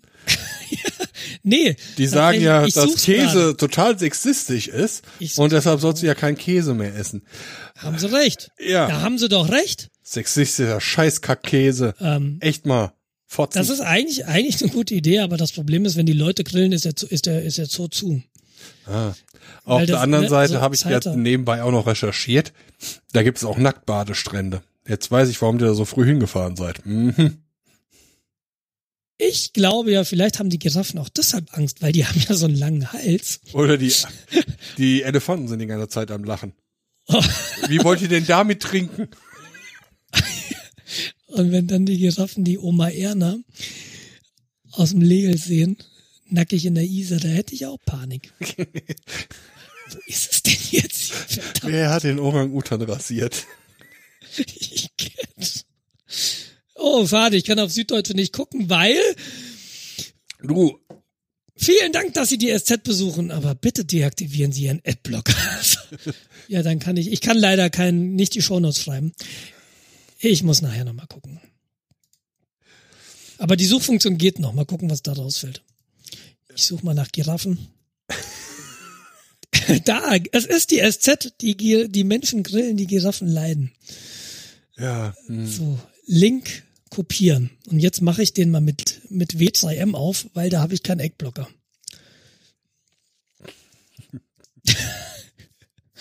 Ach Mann, hattest du noch ein Thema? Oder war ich das? äh, ich habe jetzt noch ein Thema. Äh, warte mal, ja, okay. Oder möchtest du Ja. noch was anderes? Nee, ich, äh, man kann in den W2M lesen, wenn man ganz weit runter scrollt. Ich Okay. wollte ja vor geraumer Zeit, ich wollte, ich habe vor geraumer Zeit ja erzählt, dass Ah, ja. bei mir ein Jobwechsel angestanden hat. Ich bin jetzt die erste Woche in der neuen Firma und ich habe die erste Woche an einem Linux-PC gearbeitet. beziehungsweise Linux-Laptop. Ich habe den in den ersten zwei Tagen dreimal neu starten müssen. Also ich muss sagen, Linux hat mich nicht enttäuscht. Hat meine kompletten Vorurteile komplett erfüllt. Super. Ach ja, der Jens. Mir wurde schon gesagt, ja, das kann man ganz einfach lösen. Verzichtest du auf die Distribution, die hier drauf ist, nimmst eine richtige Distribution. Dann habe ich gefragt, ja, welche? Die prügeln sich immer noch. Hättest du mich gefragt, nimmst du Debian? Ja, genau. Ähm, du meinst sowas wie ein CentOS. Okay. Nein, ich meine, ich persönlich mein Debian. Ah, der Kollege meint Arsch, äh, Arsch Linux. Ah, ah, Linux. Ja. Ja. Ja, genau. Ähm, Hast du Linux jemals als Desktop benutzt? nein, warum sollte das machen? Warum macht Ja. man sowas? Das funktioniert halt nicht. Ja. Also ich, ich glaube, es ist immer so, wenn, wenn du das dem anderen Jens erzählst und der kennt ja nichts anderes. Für den funktioniert das. Ja, natürlich, Du aber der bewegt sich halt auch nicht aus den, äh, Na, den Spuren, die er sich eingearbeitet hat. das stimmt ja gar nicht. Er benutzt Der hat ja erst sogar mal fünf Wochen- in seiner virtuellen Maschine. Genau. Er hat fünf Wochen lang das Ding so konfiguriert, dass es läuft. Richtig. Ja. Das hat er aber vor zehn Jahren gemacht. Richtig. Und jedes Mal einen halben Tag, wenn er da mal irgendwie tatsächlich mal ein Kernel-Update macht oder die, noch besser die glib irgendwie mal aktualisiert und die Hälfte dahinter wieder nicht läuft. Ja, das machst du nicht. Aber äh, Richtig. Die hat er auch Moment, seit zehn Moment, Jahren Moment, dann Moment, laufen. Moment, Moment, Moment. Also, Die Diet wenn du, wenn du eine ordentliche Distribution hast, und ich sage jetzt nicht, dass Debian besser, doch, ich sage wohl, dass Debian besser, nee. Ähm, es gibt eine Menge ordentlicher Distributionen da draußen. Sowas wie Ähm, Suse. Äh, Ich, ich will jetzt, ich will, also, ähm, da habe ich in letzter Zeit Dinge erlebt, die mich so ein, ich war ja nie ein Suse-Fan, aber jetzt weiß ich warum. Das, ähm, sagen wir mal eine andere ordentliche Distribution.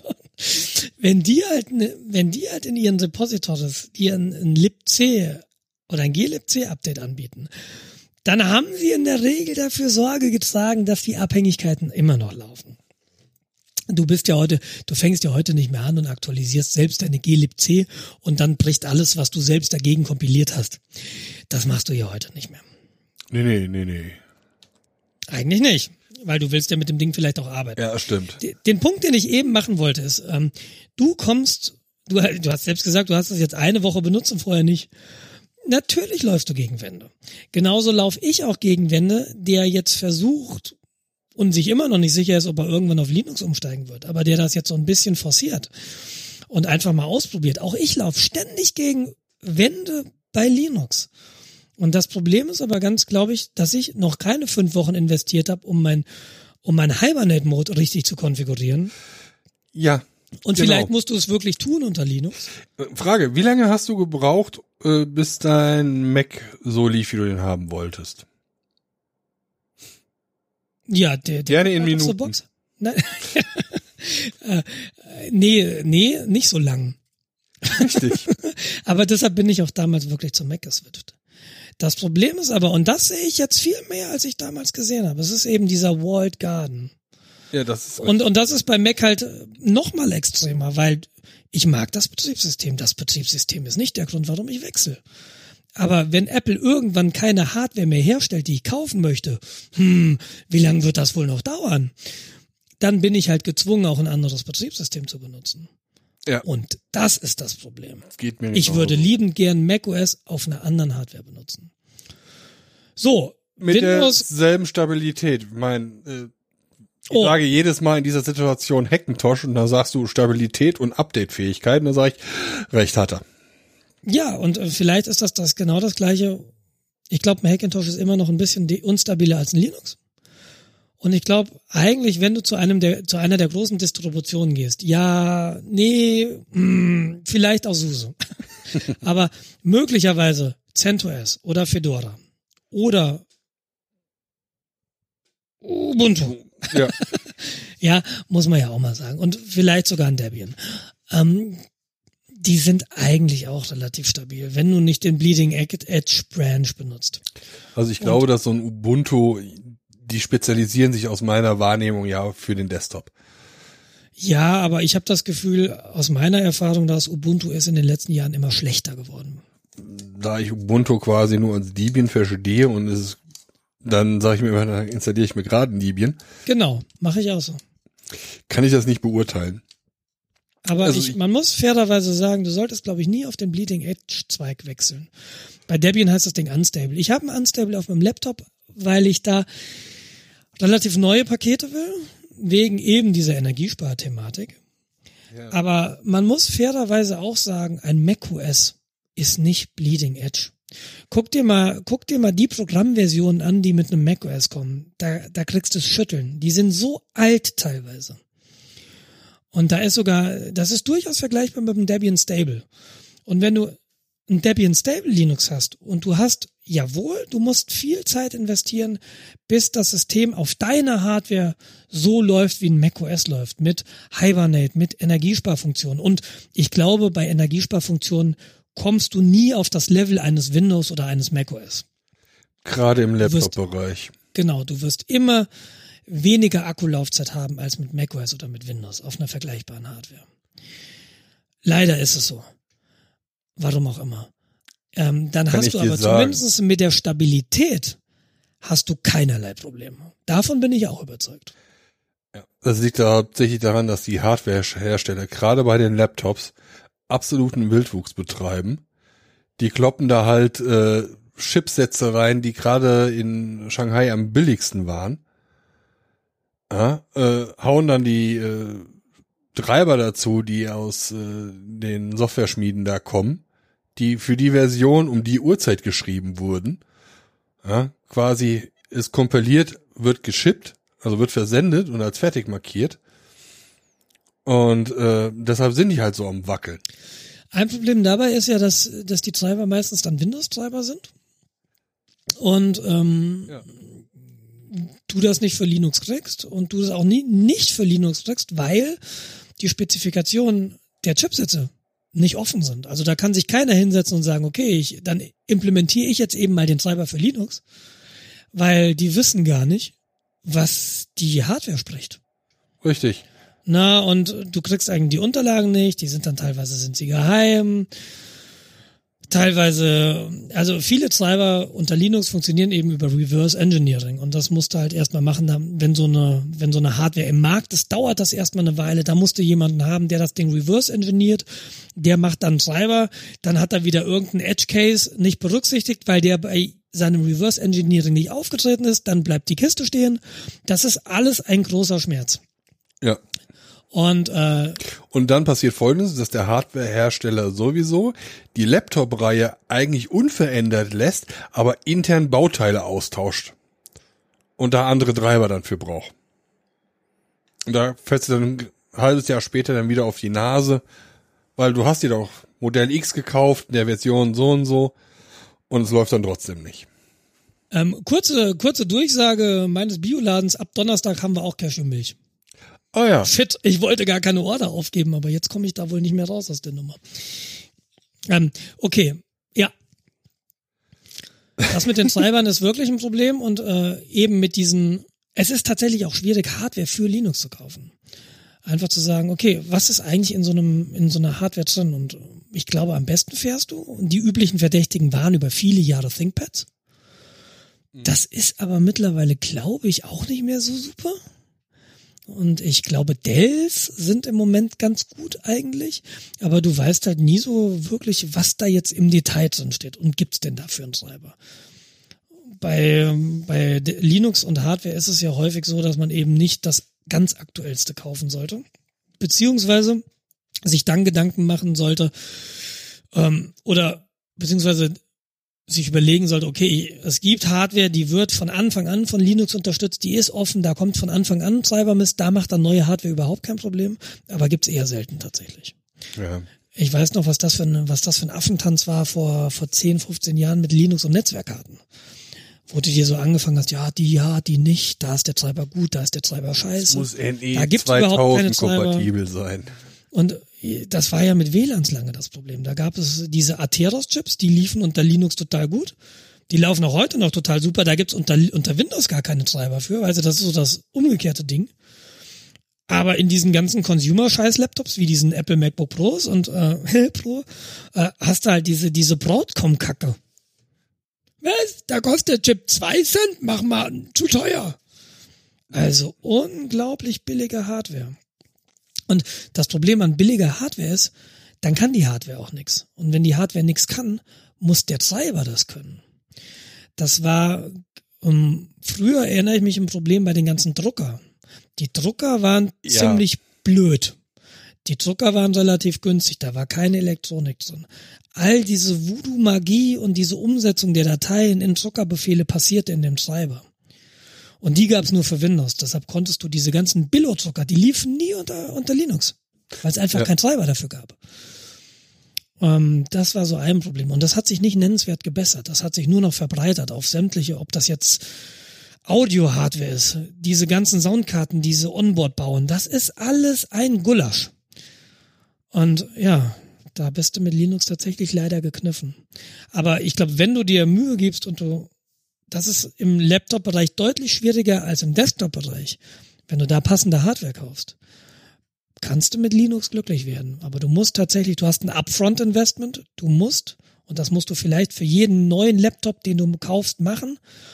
Den musst du erstmal so konfigurieren, dass deine Umgebung so aussieht und sich so verhältst, wie du das willst. Ja. Ich glaube aber, wenn du diesen Schritt gegangen bist, dann kannst du mit Linux glücklich sein. Ja, aber das ist genau der Schritt, der mich so massiv frustet.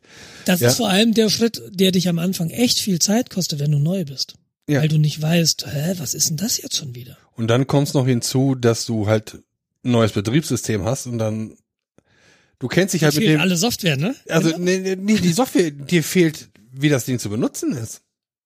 Mhm. Du suchst erstmal 30 Sekunden lang, wie komme ich denn hier in die Netzwerkeinstellung? Okay. Linux wäre jetzt nicht das Problem, da weiß ich, wo die Textdateien liegen. Da gibt's ja doch. ja, dann mach doch mal so mehrere WLANs. Die, die willst du nicht alle händisch in dein WPA-Supplicant rein, reinschreiben. Ja, da musst du halt dann wissen, wie das Programm heißt. Genau. Genau. Oder mein Lieblingsbeispiel, ich wollte einen Screenshot machen. Nicht die gesamte Seite, sondern nur einen Ausschnitt. Ja. Bei Windows wird Programm mitgeliefert, der es kann. Mac kann das mit Bordmitteln direkt. Command Shift 4 in meinem Fall. Ja, genau, das ist Standard. Genau. Aber, aber das ist, und das lasse ich nicht als Kritik an Linux gelten. Das ist eine reine Gewöhnungssache. Ja, das ist eine reine Gewöhnungssache. Windows hat Aber- ein Bordmittel dabei. Ja. Das kennst da- du aber. Ja. Unter Linux gibt's das Programm auch. Ja, du du kennst es nur nicht. Und, und Aber das hat jede Distribution, jeder Windows-Manager hat da was anderes. Das wiederum mag sein. Ja, und das, Das ist, das, aber- das aber- ist der Kritikpunkt, den ich halt habe. Das Aber der Problem Kritikpunkt, ist, die- lass mich jetzt mal ausreden. Der Nein. Kritikpunkt ist mich doch, der Kritikpunkt Das ist ungerecht. nämlich, gut, dass ich schneide, ist ja, dass, ähm, das einfach sehr, sehr zersplittert ist. Ja, das, der Vorteil von Linux ist, dass du viel, viel Auswahl hast. Der Nachteil ist, dass du viel, viel Auswahl hast. den Punkt wollte ich gerade machen. Ja, hättest mich mal aussprechen lassen. Nee, genau das ist der Punkt. Du sagst, jede Distribution, jeder Window Manager hat sein eigenes Tool. Das Problem hast du natürlich nicht unter Windows und unter macOS. Weil da hast du nur einen verschissenen Window Manager. Und wenn dir der nicht gefällt, hast du Pech. So, und unter Linux hast du halt, hm, nutze ich jetzt GNOME, nutze ich KDE, nutze ich XFWM, nutze ich you name it. Ja, das ist halt das Schöne an Linux. Und das ist auch das, was es für mich gerade so, so wahnsinnig attraktiv macht. Warum ich da so hin will. Und die, diese Offenheit. Ja, das ist doch im Internet genauso. Diese ganzen Informationen, die auf uns einprasseln, wir kriegen sie nicht mal mehr gefertigt, irgendwie zu filtern. Was ist gute Information? Was ist weniger gute Information? Sie prasselt komplett auf dich ein. Und genauso ist es unter Linux. Richtig. Was ist denn der gute Window Manager? Weißt, also der gute Window Manager im Sinne von der, der für dich geeignet ist. Und da musst du halt, das musst du rausfinden. Und das ist Arbeit. Und das kostet Zeit. Und das ist frustrierend. Weil der Window Manager, den du jetzt benutzt, das ist vielleicht nicht der Window Manager, den du in einem Jahr benutzt. Und wenn du jetzt viel Arbeit reinsteckst, ist das vielleicht Arbeit, die zu Großteil verschenkt ist. Lauter so Sachen. Ja, Aber du lernst ganz, ganz ich viel halt nicht. Ja, du willst nicht lernen, ich weiß. Nein, ich will meine Arbeit machen und will mich nicht mit äh, Nebenschauplätzen beschäftigen. Und ich, ich sehe, ich sehe das, wenn du jetzt von 0 auf 100 kommen musst und du kriegst am Montag einen Computer und am Dienstag musst du arbeiten und du hast genau einen Tag Zeit, das System so einzurichten, dass du das Gefühl hast, jetzt kann ich es halbwegs produktiv nutzen, dann reicht das nicht. Das reicht aber auch nicht, wenn du von Linux kommst und man stellt dir montags einen Windows-Rechner hin und sagst, am Dienstag musst du damit arbeiten. Das ist richtig. Das, das, das Ne, ist aber- eine Sache, über die rege ich mich nicht auf. So, und der Luxus, und, und das ist der Grund. Ich will dir nur sagen, das ist der Grund. Das Problem sehe ich auch. Das ist ein Problem, das wird sich in einem halben Jahr vielleicht erledigt haben. Da würdest du immer noch schimpfen, weil, weil irgendwo gibt Software, die natürlich besser ist als das Open Source Windows Pendant. Weil schöne Software kann, können sie nicht bauen oder bauen sie selten. Aber Genau. deshalb suche ich jetzt schon nach Alternativen, wenn es mal so weit ist, dass ich keinen macOS mehr habe, dass ich dann zumindest weiß, alles klar, da gibt's doch dieses Programm. Und das habe ich damals schon unter Mac benutzt. Ah ja, und das wird seit zwei Jahren nicht mehr weiterentwickelt. Oh, fuck. Ja, weiß ich nicht. Das hat gute Software, glaube ich. Wenn Software wirklich gut ist, werden, guck dir die alten Tools an, guck dir Matt an, guck dir, Ja, diese Tools gibt's seit 20 Jahren. Und die werden, guck dir VI an, also Vim in unserem Fall. Oder NeoVim oder wie sie alle heißen. Oder Emacs. Der Editor ist älter als du. Ach, der hat einen Editor? ach, ach, damit kann man editieren? Ich dachte, das ist ein Window-Manager. Ja, ist was dran. Ah, Ja, aber sagen wir mal so, im Grunde sieht das bei mir jetzt auch äh, so aus, dass ich mir die Software, mit der ich sowieso immer arbeite, installiert habe. Das ist mein Editor oder meine Editoren. Ja. wenn es die unter Linux auch gibt, ist gut. ja, gibt es das. äh, Ich lobe ja Java selten, aber das ist ein Vorteil von Java-Programmen, wenn die gut optimiert sind. Du hast ja gesagt, dein, dein Computer hat 16 Gigabyte RAM. Ja. Da kann man dann auch mal Java benutzen, dann ist das RAM auch wenigstens mal ausgelastet. Sagen wir mal so, Firefox frisst mehr. Okay. Dollar Webbrowser. Okay. Ja. Aber dann kommt Java. Das stimmt. Aber ähm, ich setze halt privat und auch jetzt in der Firma IntelliJ-Editoren ein. Ja. Und bin echt super zufrieden. Das ist von JetBrains sind die, oder? Ja, Also genau, von JetBrains. JetBrains. Genau, IntelliJ, das ist halt die äh, Die Java Java. Ja, genau. Engine. Ich habe dann halt PHP Storm für meine PHP-Entwicklung, äh, PyCharm für äh, Python. Was nebenbei auch als Community Edition frei zur Verfügung ist. Also wer Mhm. Python programmiert, sollte das mal ausprobieren. Sind sie nicht, sind sie doch, glaube ich, alle, oder? Nee, Na, zum privaten Gebrauch aber, glaube ich. Nein, es ist nur der PyCharm. Alles andere kostet. Es aus, gibt noch aus, gerade, aus, dem, aus dem Edu-Bereich, also äh, ja, aus dem ist es E- kostenlos. richtig. LRZ ist Edu. Ich habe mir und äh, da ist es so, du musst dich applyen dafür. Du kannst sagen, mit deiner Education E-Mail-Adresse schreibst halt hin. Guten Tag, hier Edu, bin hier, da ist mein Institut und dann kriegst du eine Lizenz, die du jedes Jahr erneuern musst. Mhm, genau. Das ist eigentlich ein total faires Angebot. Ich habe mich aber nie, ich habe das mal installiert, ich fand es dann optisch irgendwie nicht so super und habe es mir dann gar nicht weiter angeguckt. Also ich bin nicht in die Details gestiegen, was das jetzt alles kann und so. Aber die, man hört oft, dass die sehr gut sind. Sämtliche. Äh, noch eine Sache, äh, die fördern Open Source. Also wenn du äh, Open Source Projekte hast, kannst du dich auch an die wenden. Cool. Äh, wie gesagt, ich habe mir die privat auch gekauft, die PHP Storm Version. Die ist mit Was kosten 80, die so privat? 80, okay. 80 Dollar oder so. Ich, ich habe die in der USA gekauft. Ach, VPN-Tunnel sind echt sinnvoll. Ja. Naja.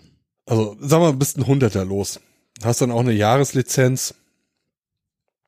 Kann ich mit leben. Ja. Ja, ich habe äh, ich habe zwei Entwicklungsumgebungen im Wesentlichen und das eine ist Sublime Text und das andere ist Vim.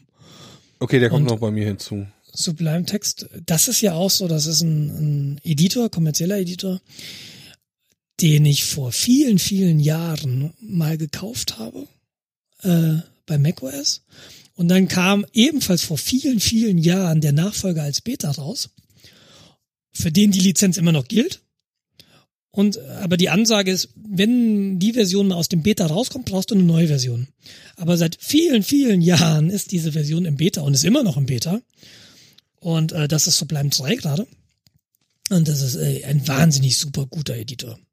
Ich liebe diesen Editor, der ist so wahn, der hat auch so einen Plugin-Mechanismus. Du kannst dir Pakete installieren, dann kommt dann Syntax-Highlighting. Äh, du kannst Git in dem Ding machen. Du kannst einfach alles machen. Finde ich super sympathisch, den Editor. Wirklich, wirklich schön. Und im Gegensatz zu Atom, Atom ist ja so ein Open-Source-Editor von GitHub, glaube ich. Mm, Da habe ich mal ein 100 Megabyte Logfile aufgemacht, da ist er mir sang- und klanglos einfach weggeschmiert. Der Atom ist im Grunde nur ein Chrome-Browser. Ja, er ist auch langsam, das stimmt. Das ist der erste Editor, der beim, der beim Scrollen ruckelt, den ich kenne. Aber er ist schön bunt. Also das Syntax-Highlighting liebe ich an dem Ding. Ich, ich mag's halt gern bunt. Aber ich überle ich, ich gerade bin ich so ein bisschen dabei, von so bleiben wegzugehen zu VI hin. Ich würde gern meinem VI das beibringen, was so bleiben kann. Aber da merke ich dann auch, ja, frag mich in einem Jahr nochmal, ob ich halb so viel erreicht habe. Mhm. Also ein VI ist super, aber man muss so viel selbst machen, man muss sich mit so viel auseinandersetzen, das ist, das ist Wahnsinn. Ein neuer Arbeitskollege von mir ist VI-Guru. Ja, VI ist, ich, ich finde es sehr beeindruckend. Ja, Ich habe auch wieder relativ viel über VI-Kommandos gelernt. Ja. Äh, momentan ist das Schöne, wenn du halt eine neue Arbeit, Arbeitsstelle anfängst. Momentan prasselt Informationen nur noch so auf mich ein. Ich habe gerade so ein bisschen das Gefühl, ich äh, bin nur noch am Wasser treten und versuche gerade meinen Kopf über Wasser zu halten. Ja, das glaube ich dir. Gerade gerade sehr, sehr lustig. Ja, wie läuft's denn? Bist, bist du positiv zufrieden? Ja. Positiver Stress, negativer Stress? Eigentlich fange ich an, mir selbst Stress zu machen, dass ich nicht allzu viel Stress gerade habe. Ich will mehr Stress, ich kann nicht ohne. Also ich habe in der ersten Woche habe ich jetzt meinen ersten Service äh, geschrieben in Go. Ich habe jetzt die erste Woche als PHP-Programmierer quasi nur Go programmiert. Das hat mir wieder Wie lief richtig das?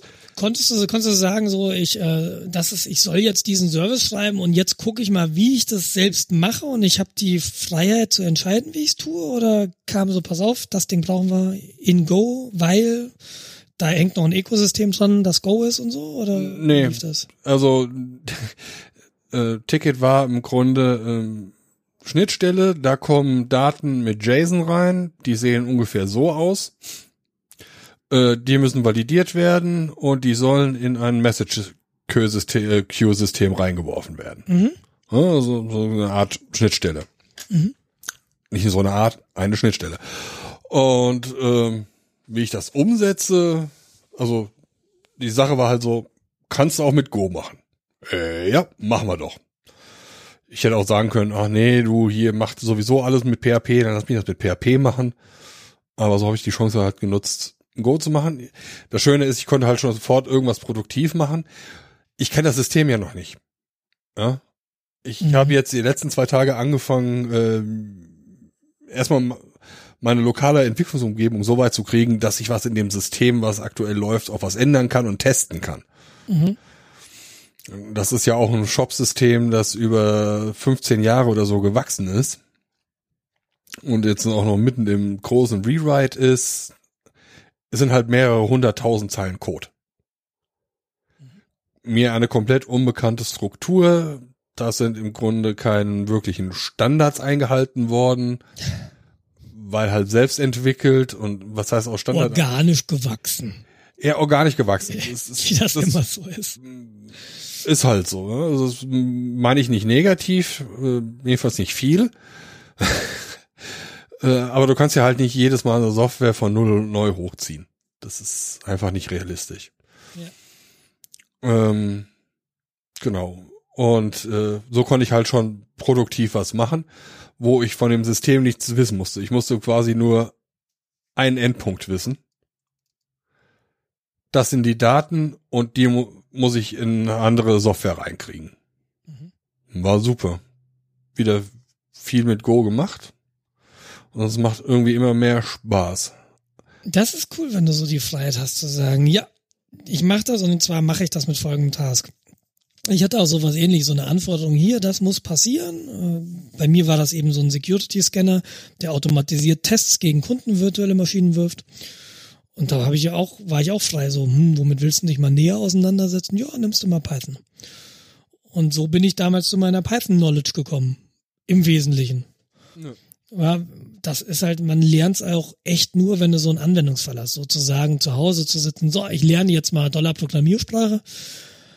Das hat zumindest für mich immer relativ wenig Erfolg gehabt, wenn ich nicht irgendwie ein Projekt hatte, in, wo ich dann dranbleiben musste, weiterpflegen musste, erweitern musste und mich mal länger mit diesem Thema auseinanderzusetzen, mit dieser Einsprache, mit diesem Ziel, das muss dann am Ende auch laufen.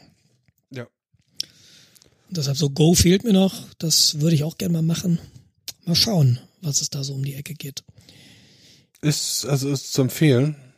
Aber man muss jetzt sagen, also das, was ich jetzt an Go programmiert habe, das ist einigermaßen trivial. Da ist jetzt nur eine einzige Stelle, wo so ein bisschen Go-spezifisch äh, Sachen sind. Und das ist im Grunde nur äh, quasi nebenläufiger Prozess, der äh, Systemkontrollaufrufe entgegennimmt, damit ich ein Ctrl-C erkenne und darauf reagieren kann. Genau, das ist im Grunde das Einzige, was da passiert. Eine Sache, die ich jetzt noch gemacht habe, ähm, ich habe jetzt in der Firma vorgeschlagen, dass wir in regelmäßigen Abständen sogenannte Tech Talks einfach mal veranstalten. Das kenne ich von äh, Check24 her, da wurde mhm. das gemacht. Also mhm. nicht unsere Abteilung, wir hatten das nicht nötig. Äh, aber ja, glaube ich, ich glaube, das war der Grund.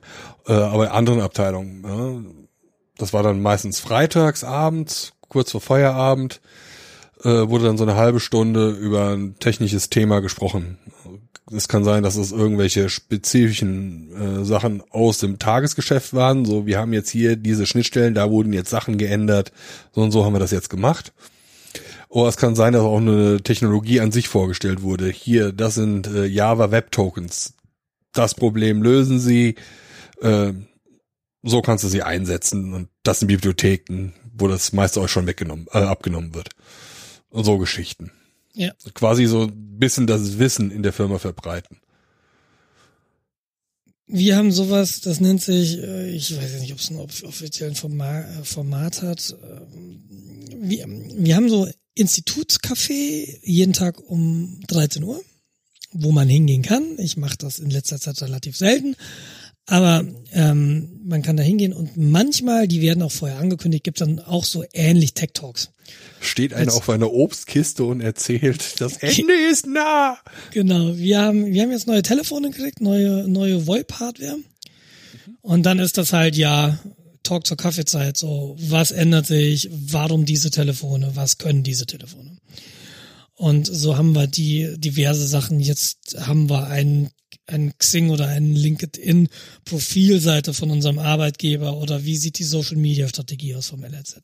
Oder dann gibt es diverse, ja, Firewalls. Wie sind die Firewalls aufgebaut bei uns am LRZ?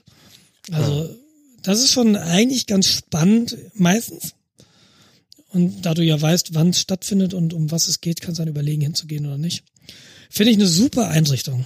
Tatsächlich, um so ein bisschen auf dem Laufen zu bleiben, was in anderen Abteilungen passiert was man vielleicht so auf dem Schirm haben muss an Neuentwicklungen. Womit hat sich einer schon beschäftigt, ein Kollege von mir macht gerade Docker und hat mich gefragt, ob ich da so ein bisschen was mitmachen will. Und sein Ziel ist halt irgendwie nächstes Jahr über Docker und Kubernetes zu reden, ähm, um vorzustellen, okay, so nutzen wir das in unserem Projekt, das und das und jenes.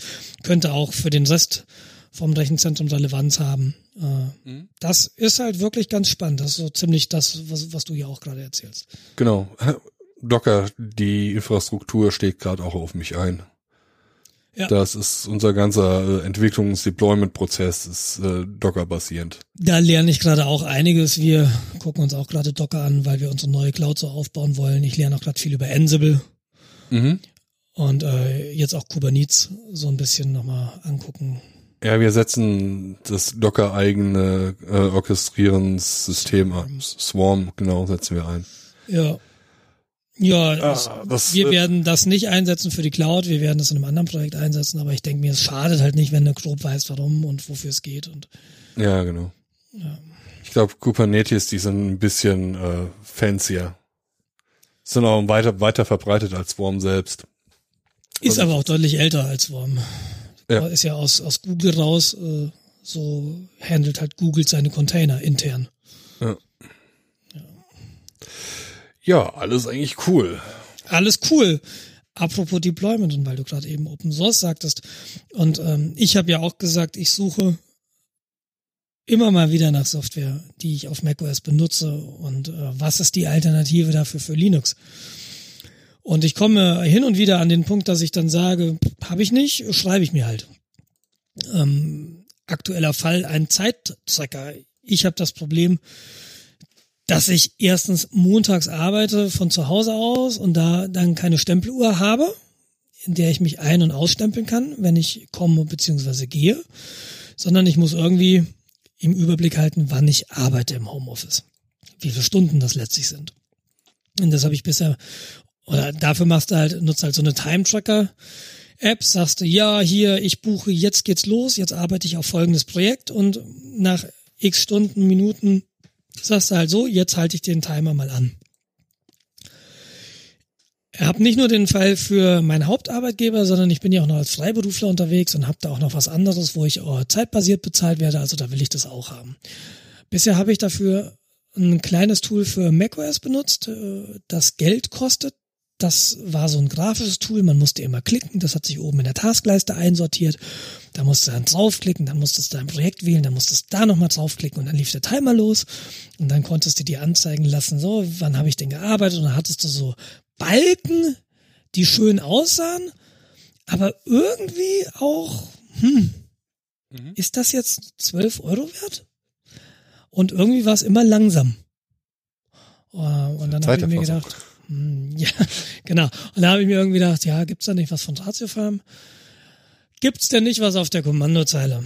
Und ich habe nicht wirklich Research betrieben, sondern habe halt irgendwann gedacht, alles klar, ich mache das jetzt selbst. Das kann so, so kompliziert nicht sein. Und bin dann auch tatsächlich in wenigen Stunden habe ich mir da was zusammengeklöppelt. Das nennt sich TT, äh, gibt's auf GitHub, Link gibt's in Show Notes. Könnt ihr forken, könnt ihr klonen, könnt ihr Pull Requests machen. Du hast es auch schon mal gemacht. Yes. Du hast nämlich ein Typo in einem Kommentar gefunden. Herzlichen Dank dafür. Ich habe den Pull Request gern angenommen und eingepflegt. Und ich habe da heute noch ein bisschen weitergemacht, weil das Schöne ist ja, wenn du so Tools selbst benutzt, dann merkst du halt so, mm, ich benutze jetzt das und das kann ich noch nicht. Hm, dann baue ich das eben noch schnell ein. Und äh, jetzt ist das Tool so ungefähr auf dem Stand, wo ich jetzt sage, ja, das ist jetzt schnell auf der Kommandozeile für mich in meinem Workflow zu benutzen. Das heißt nicht, dass es für dich oder für den Hörer da draußen auch so gut funktioniert, wie es für mich funktioniert. Aber ich habe das mal so ins Internet gestellt, falls jemand das gleiche Problem hat und will Zeiterfassung machen. Das ist jetzt Python auf der Kommandozeile. Ähm, es speichert seine Dateien, äh, seine Daten in einer Datei in eurem Home Directory ab. Und ich habe mir auch Mühe gegeben und ich speichere die Daten auch in diese Datei in einem Format, das human readable ist. Und auch da ist es ordentlich eingerückt. Das heißt, wenn ihr im Nachhinein etwas verändern wollt, dann könnt ihr den Editor eurer Wahl nehmen und das direkt in dieser Datei machen. Und ich habe das Problem, dass ich das über mehrere Rechner halt verteilen möchte und synchronisiert halten möchte. Das heißt, ich habe einmal diese Datei erzeugt mit einem Tool, habe das dann in die Dropbox gelegt, diese Datei, und habe in meinem Home-Verzeichnis einen symbolischen Link auf die Datei in der Dropbox gemacht. Und das habe ich jetzt auf allen meinen vier Rechnern gemacht. Und das funktioniert tatsächlich seamless, problemlos, zuverlässig. Ich bin gerade total happy. Was du jetzt gerade nie siehst, ist, dass ich meine Augenbrauen äh, auf den Hinterkopf gerade ziehe und mir denke, bitte was? Aber es liegt vielleicht daran, dass du nicht gleichzeitig an mehreren Orten arbeitest und da reinschreibst. In einem verteilten. Genau, und, und ich schreibe auch eigentlich relativ selten. Ich schreibe, ich schreibe immer dann, wenn ich ein Projekt anlege, ein Projekt lösche, beziehungsweise einen Timer starte oder stoppe. Ja, wenn ich zwischendurch nur sage, äh, wie ist denn der aktuelle Stand, dann sind das nur Lesezugriffe. Das ist relativ unproblematisch. Ja. Und ja, es könnte Race Conditions geben, aber ich arbeite nicht an mehreren Computern gleichzeitig und starte auch nicht binnen Sekunden auf mehreren Computern einen Tracker. Wäre aber mal interessant, was passieren würde. Aber vielleicht baue ich ja irgendwann meine eigene Synchronisierungsinfrastruktur und werde ein hippes Startup. Du könntest natürlich nicht. auch eine benutzen, die existiert. Habe ich aber nach 10 Sekunden Related Work nicht gefunden. Ja, es gibt Zeiterfassung, ja, aber sie sind. Nein, nein, ich, ich meine äh, Speichersystem, so, ne. also wo du die Sachen quasi abwirfst. Also ich glaube. Nee, das mache ich dann, das mache ich dann selbst und da habe ich auch schon eine Idee gehabt, eben auf dem Klo Git basiert. Mhm. ja, ey, bin ich hip? Klar bin ich hip. Ich benutze Nein, Cloud. dann nimmst, dann nimmst du eine MongoDB, dann nimmst du ein Redis, dann nimmst du ein äh, etcd, dann nimmst du ein was auch immer Nimm etcd, das ist auch Go. Das ist ein verteiltes Konfigurationssystem. Ja, hab ich schon. Hab. Nein, mein Gott. Jeder kann mal gern reingucken. Ich gucke gerade äh, aktuell GitHub Last Commit seven hours ago. Also, na gut, sagt euch jetzt nicht. Das sind jetzt erstmal 465 Zeilen Python-Code. Kann jeder reingucken ist auch ein Sample, Sample Datendatei dabei, wie sowas aussieht. Du siehst, ist Human Readable, ist total super, ist eine kurze README dabei. Könnt ihr klonen, könnt ihr forken, könnt ihr mir, könnt ihr mich starren. Ist total super, freue ich mich. Und wer, wer irgendwie meint, das ist alles Käse und es fehlt noch folgende wichtige Funktion. Hattest du gesagt, dass es äh, Python 3 ist? Ist, ist Python 3 Äh, ich werde irgendwann mal gucken. Ich bin mir nicht sicher, warum ich das auf Python 3 beschränkt habe. Ich benutze keine externen Abhängigkeiten. Ihr müsst nichts dazu installieren, einfach ein Python. Müsste alles mitbringen, eigentlich. Äh, wenn es ein Python. Du hast irgendwie ich glaube, ich mag Python 3 lieber als Python 2, aber äh, funktioniert wahrscheinlich auch unter Python 2. Im Moment nicht, weil ich eine Versionsabfrage drin habe, die dann sagt, äh, wenn es kein Python 3 ist, sagt sie, äh, äh. Aber ich frage mich gerade, ob das, ob das sein muss. Muss ich mir überlegen. Äh, du hast hier Klassen definiert. Das ist Dreier-Syntax, Ich gell? Das ist bei mir jetzt schon. Zweier-Syntax, oder? Äh, Gott, ich habe so lange keinen Python mehr gemacht. Ich äh, glaube, das hat sich nicht geändert und ich habe auch nur eine Klasse, die definiert mir ein paar Variablen, wie ich Farben setze auf der Shell. Äh, Der Rest ist keine Klasse, da wird nix. Ist, ist wirklich simples Scripting. Ist nicht objektorientiert, ist alles easy. Könnt da reingucken, ist kein Voodoo bei. Man kann manches sicherlich auch kürzer machen, man kann manches sicherlich auch fancier machen, aber mein Fokus war Readability. Also ich will hier niemanden beeindrucken mit verschachtelten Anweisungen, sondern ich will einfach, dass jeder das versteht, der das Also ich liest. gucke gerade in den Quelltext und ich kann bestätigen, da steht sehr viel Text drin. Hey, Ich sage ja nicht, dass ich müde bin und gleich einschlafe vom Lesen, aber ist nicht deine ich sag beste, mal so, ja, nicht der Zauberberg, der Zauberberg war nicht in Python. ja, ja, nee. Einfach mal reingucken. Ich meine, wer das Problem hat, ich benutze es, ich habe es jetzt äh, seit zwei Wochen im Einsatz und es funktioniert wirklich gut und es funktioniert und das ist das Schöne, ich starte auf macOS einen Timer und unter Linux funktioniert es genauso. Windows habe ich nicht getestet, Windows habe ich nicht, kann ich nichts zu sagen. Wer ein Windows hat und das Problem hat und auf der Kommandozeile Timer starten will, der kann, der kann das mal probieren. Ja. Hm. Ich habe mir heute überlegt, ob ich mir nicht ein Wochenendprojekt äh, nehme und das Ding mal portiere nach Go. Mach das mal. Aber da ich das jetzt gesagt habe, wird's wahrscheinlich nichts. Ja. Mal gucken, mal gucken. Mal gucken, ich, äh, ja, och, nee, weißt du. Ich jetzt nicht, habe ich keine Zeit so. Ich, das ist auch das Schöne und ich finde das immer ganz schön, wenn du was baust, weil du ein Problem lösen willst, dann machst du es halt meistens so, dass es perfekt für dich ist. Und äh, das Tool ist jetzt perfekt für mich. Es kann nicht viel, es kann aber genau das, was ich brauche. Und das ist einfach die Hauptsache. Das wichtige Tool für die richtige Aufgabe ist sehr, sehr wichtig. Also nicht nur der halt- Programmierung. Und es ist halt echt keep it simple stupid. Ne? Du, du hast halt ein Tool für eine Sache. Genau. Das Ding kann jetzt keine Rechnung schreiben, das Ding hat auch keine fancy Bargraphs. Aber wofür? Ich meine, kannst du auch irgendwie in in dein Statistiktool, in Plot kannst du es reinplotten wahrscheinlich. Ja. Kannst einen Exportmodus schreiben, der macht CSV draus, kannst du nach Plot schieben. ich meine, Lustig bist, habe ich keine Lust zu jetzt. man nimmt ja auch keine Schlagbohrmaschine, wenn man Bohrhammer hat. Braucht. Und da sind wir, da sind wir beim letzten Thema von mir heute. Äh, Man könnte den Eindruck gewinnen, du hast keine Lust mehr. Was? ich habe doch erzählt, dass ich keine Bohrmaschine mehr habe. Und es war eine Schlagbohrmaschine. Und dann habe ich erzählt, dass mir ein Freund sein Akku, seine Akkuschlagbohrmaschine lieh, mit der ich dann ein Loch in die Decke gebaut habe. Und dann habe ich einen Facebook-Kommentar bekommen von einem Hörer und von einem Freund von mir, der meinte, ey, bei Stahlbeton nimmst du keine Schlagbohrmaschine, da nimmst du einen Bohrhammer. Und das war zum ersten Mal, dass mir so bewusst wurde, das ist nicht synonym. Da muss es einen Unterschied geben zwischen Schlagbohrmaschinen und Bohrhämmern.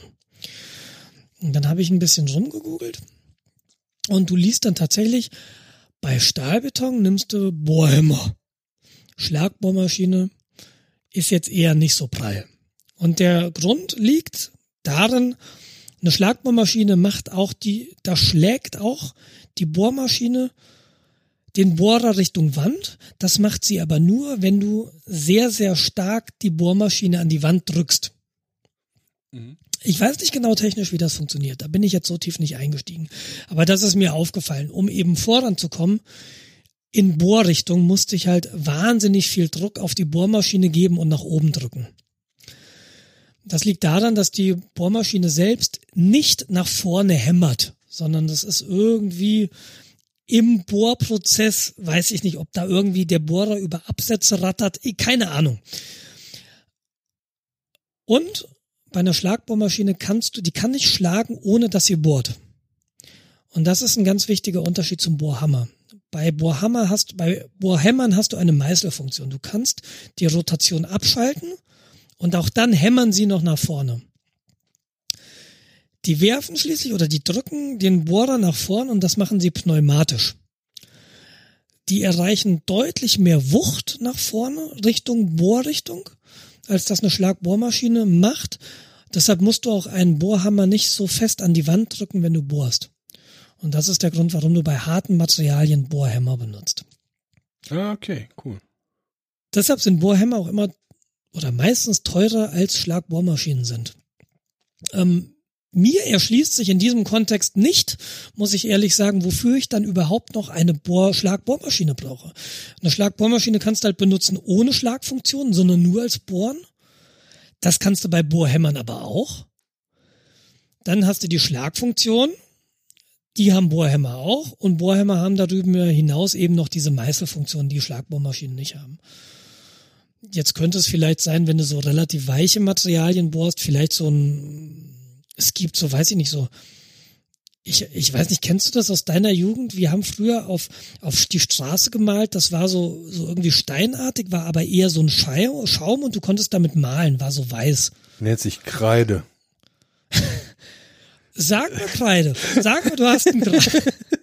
Sag mal, du hast einen Kreideblock und du willst da ein Loch reinbohren. Gut, da brauchst du wahrscheinlich auch keine Schlagfunktion. Das tut ein Bleistift. ja, also mir ist tatsächlich nicht klar geworden, wenn ich einen Schlagbohrer habe, wofür ich eine Schlagbohrmaschine brauche. Und ich habe tatsächlich heute von der Post einen Bohrhammer geholt. Und von ähm, der Post. Nee, da wo von ich Bosch. nochmal, einfach vom Bosch. ich, ich habe Von von der. Post ein, okay.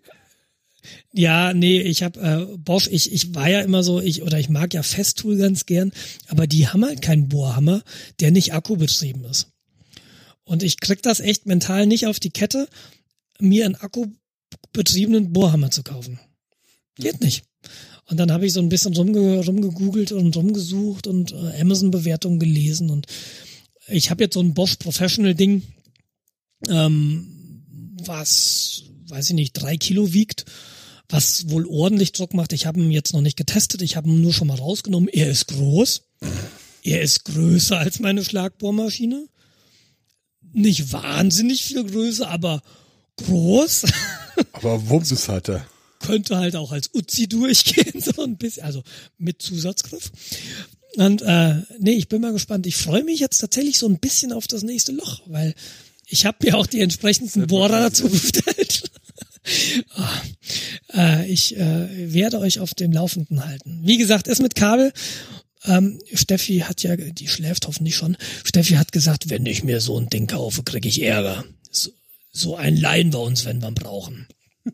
Jetzt bin ich mal. Hallo Steffi, wenn du das hörst. Ähm, ähm, Ich habe der gehört Philipp. nee, äh, ich, ich, wie gesagt, das war echt ein Krampf und es war auch mit diesem, mit dieser Schlagbohrmaschine da, die, die ein Freund mir geliehen hatte. Wie gesagt, ich habe mehr als einen Akku gebraucht, um das, um das Boch da an die, an die Decke zu applizieren. Und ähm, das will ich nicht. Weiß ich nicht. Ich will nicht jedes, jedes Loch einen Akku aufladen. Und ich, wie gesagt, auch Thomas, der mir das dann geschrieben hatte auf Facebook, der hat mich dann überhaupt erstmal auf die Idee gebracht, dass ich vielleicht das falsche Werkzeug hatte. Ja, das ist so, wie wenn du so ein, so ein, so ein einäugiger, behinderter Hund mit so einem Schlitzschraubenzieher versucht, eine Kreuzschlitzschraube reinzudrehen. So war ich. Und mir hat jemand gesagt, ja, nimm doch mal eine andere Schraubenzieher, äh, Schraubendreher. Guck mal hier. Kreuz. Geht besser. Ja, das ist das Problem bei den Werkzeugen. Es gibt so viele, die sich auch in den Funktionen überschneiden. Und dann hast du da so das Allgemeine, was halt bei 99 Prozent aller Fälle funktioniert, aber dann hast du halt das Spezialtool, was halt in den 10 Prozent so richtig funktioniert. Nee, aber ich. Und das ist dann teilweise, ist es das echt wert. Nee, aber ein Schlag, ein, Bohrhammer ist eben nicht nur 10%. Ich habe so da langsam das Gefühl, die Schlagbohrmaschine oder die Schlagbohrmaschine hat nicht so die große Daseinsberechtigung. Aber vielleicht kann mir das mal jemand erklären. Warum Schlagbohrmaschinen, wenn es Bohrhämmer gibt? Das, Denn, wie gesagt, die Hammerfunktion kann ich ausschalten.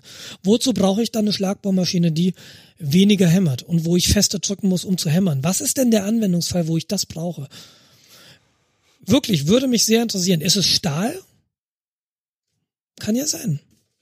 Weiß ich nicht. ja, da möchtest du wahrscheinlich eher. Willst aber auch nicht hammern. nee, da willst du keinen Hammer haben, da willst du eher langsam bohren, damit das Ding nicht zu heiß wird. Würde mich wirklich interessieren. Deshalb vielen Dank für die Tipps aus der Vergangenheit. Ähm, ich habe jetzt einen Bohrhammer. Ich muss auch sagen, die sind schon ganz schön teuer. Ich musste auch, ich habe auch wirklich jetzt einen Vernunftkauf gemacht. Es war nicht so, nein, nicht den großen, nein, nicht den großen, der wiegt fünf Kilo. Ja, und äh, zum Glück stand dabei, Bosch hat dann gesagt, ja, empfohlener, empfohlener Durchmesser für, ähm, für Bohrer. Halber Meter. Genau, und der, den ich zuerst hatte, ja, so ab 12 Millimeter. da dachte ich mir so, ist vielleicht ein bisschen zu groß. Müsstest du aber vom Netzwerkkabel vorne den Stecker nicht abmachen. Dann musst du diesen neuen Hat Starkstromanschluss. Nee, ähm, Ja, genau. nee, ich bin mal sehr gespannt. Also das Ding ist jetzt eher groß. Ich habe jetzt eher nicht so das Problem, dass er zu wenig Power hat. Hat auch deutlich mehr Power als meine alte Schlagbohrmaschine, die immer noch hier rumliegt. Die wollte ich noch auseinanderbauen. Ähm, ist ein Motor drin, ein Elektromotor, der noch funktioniert, wenn jemand einen hat, zufälligerweise, der einen braucht. Dann ich hätte keinen. ich vielleicht einen. Keinen großen Erfolg mit äh, Motoren letzter Zeit. Schauen wir mal, ich, ich habe da so einen Spare-Part. Nee, wie gesagt, ich, ich melde mich wieder, wenn ich Löcher gebohrt habe. Ähm, Im Moment bin ich ganz heiß drauf, Dinge aufzuhängen. Ich wüsste nur gerade nicht was. Wen? ja, oder wen. Ja, Ich hätte so ein paar Lobbyadressen. Ähm, das ist Ja. gut. Ja, dann würde ich sagen, wir haben's, oder? du musst ins Bett, ich muss auch ins Bett. Ich muss seit zwei Stunden ins Bett, aber egal. Es war sehr kurzweilig, äh, hat mich äh, gefreut. Äh, lass uns bitte auf dem Hinterkopf halten. Ich würde die Runde hier vergrößern. Offene Ansage. Ich hätte gern noch ein, zwei Leute mit in unserem, in unserer zauten Zweisamkeit. Auf Wiedersehen, Schlaf. Ich, äh, es ist schade, dass wir das nicht an einem Ort machen können, dass wir da nicht so, ja, und dann bestellen wir uns erstmal Pizza und dann geht's los. Und äh, Dann haben wir Aber- sowas wie eine Freakshow. Ich sehe schon kommen. Hast du jetzt gesagt, in die Richtung denke ich auch, äh, vielleicht, vielleicht weniger planvoll?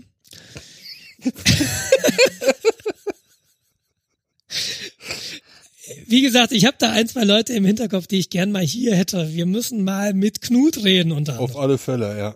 Ja, ähm, aber bis dahin wird noch, werden noch viel Daten durch die Leitung gehen und in meiner Deep Packet Inspection klassifiziert werden. Jetzt, wo ich wieder Netflix habe. Das wird nichts mehr. Da, da, ah, da, da kann man mit Knut was machen. Ja. Aber Ich kann dir das ja, ist kein Versprechen, das ist nur. das ist eine Sache, die wir ja schon seit, ich glaube, ein Jahr oder knapp 30 Folgen Ich- vor du, uns du hast damit angefangen. Du hast damit angefangen und du hast gesagt, du musst ihn nochmal ansprechen. Und ich bin da jetzt eher so Standby, aber wenn du jetzt nicht bald hinmachst, ja, Ah, okay. dann bohr ich Knut mal an. Mit Schlagfunktion. Das kann ich Knut nicht antun. Ich glaube, ich schreibe den gleich mal an. dann meißel ich den raus. Mach das. Jens, alles Gute, ähm, danke, schönen Abend und äh, wir hören uns in zwei Wochen wieder. Heute, wenn ihr das hört, war der Donnerstag. zehnte. war der 10. August 2017 für die Leute, die uns erst in 200 Jahren hören. Die Archäologen, die auf den Trümmern unserer Zivilisation, was, die hatten Kapitalismus? Die hatten solche Politiker? Da kommt der ganze Feinstaub her in den Sedimenten. Ja, ja, das waren die. Ja, aus dem Asbestzeitalter. Und wir hatten Adblocker und es war furchtbar, sag ich euch. Genau. Wir hören uns in zwei Wochen wieder hoffentlich. Und tschüss. Bis dahin alles Gute, schlaft gut und oder guten Tag oder bis bald. Oder miteinander. Mehr Liebe. Ciao. Hoppen, bis der Arzt kommt.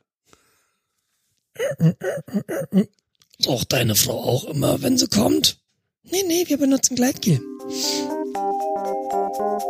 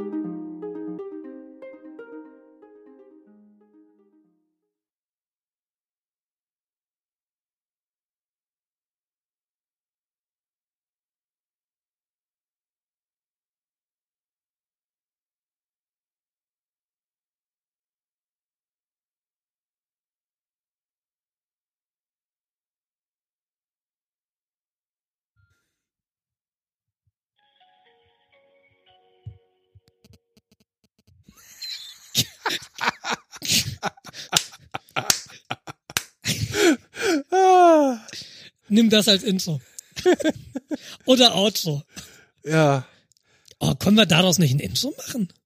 Wäre ja schon. Ah, Ich glaube, da haben wir rechtliche Probleme. Ach, das ist doch verjährt. Äh, Weißt du, wie alt das Ding ist? ja, 70 Jahre? Nee, warte mal, ich mach, ich mach mal kurz den Akku Nee, raus. Das 90 geht ja Jahre. bei den alten Geräten noch. So, da geht ja bei den alten Geräten noch was. Und hier steht, steht hier, oh, da hat jemand die Seriennummer rausgekratzt. Aha. Oh, das habe ich bei eBay gekauft. Warte mal. äh, nee, hier steht, hier steht nur Made in China. Steht aber nicht wann Made in China. Naja,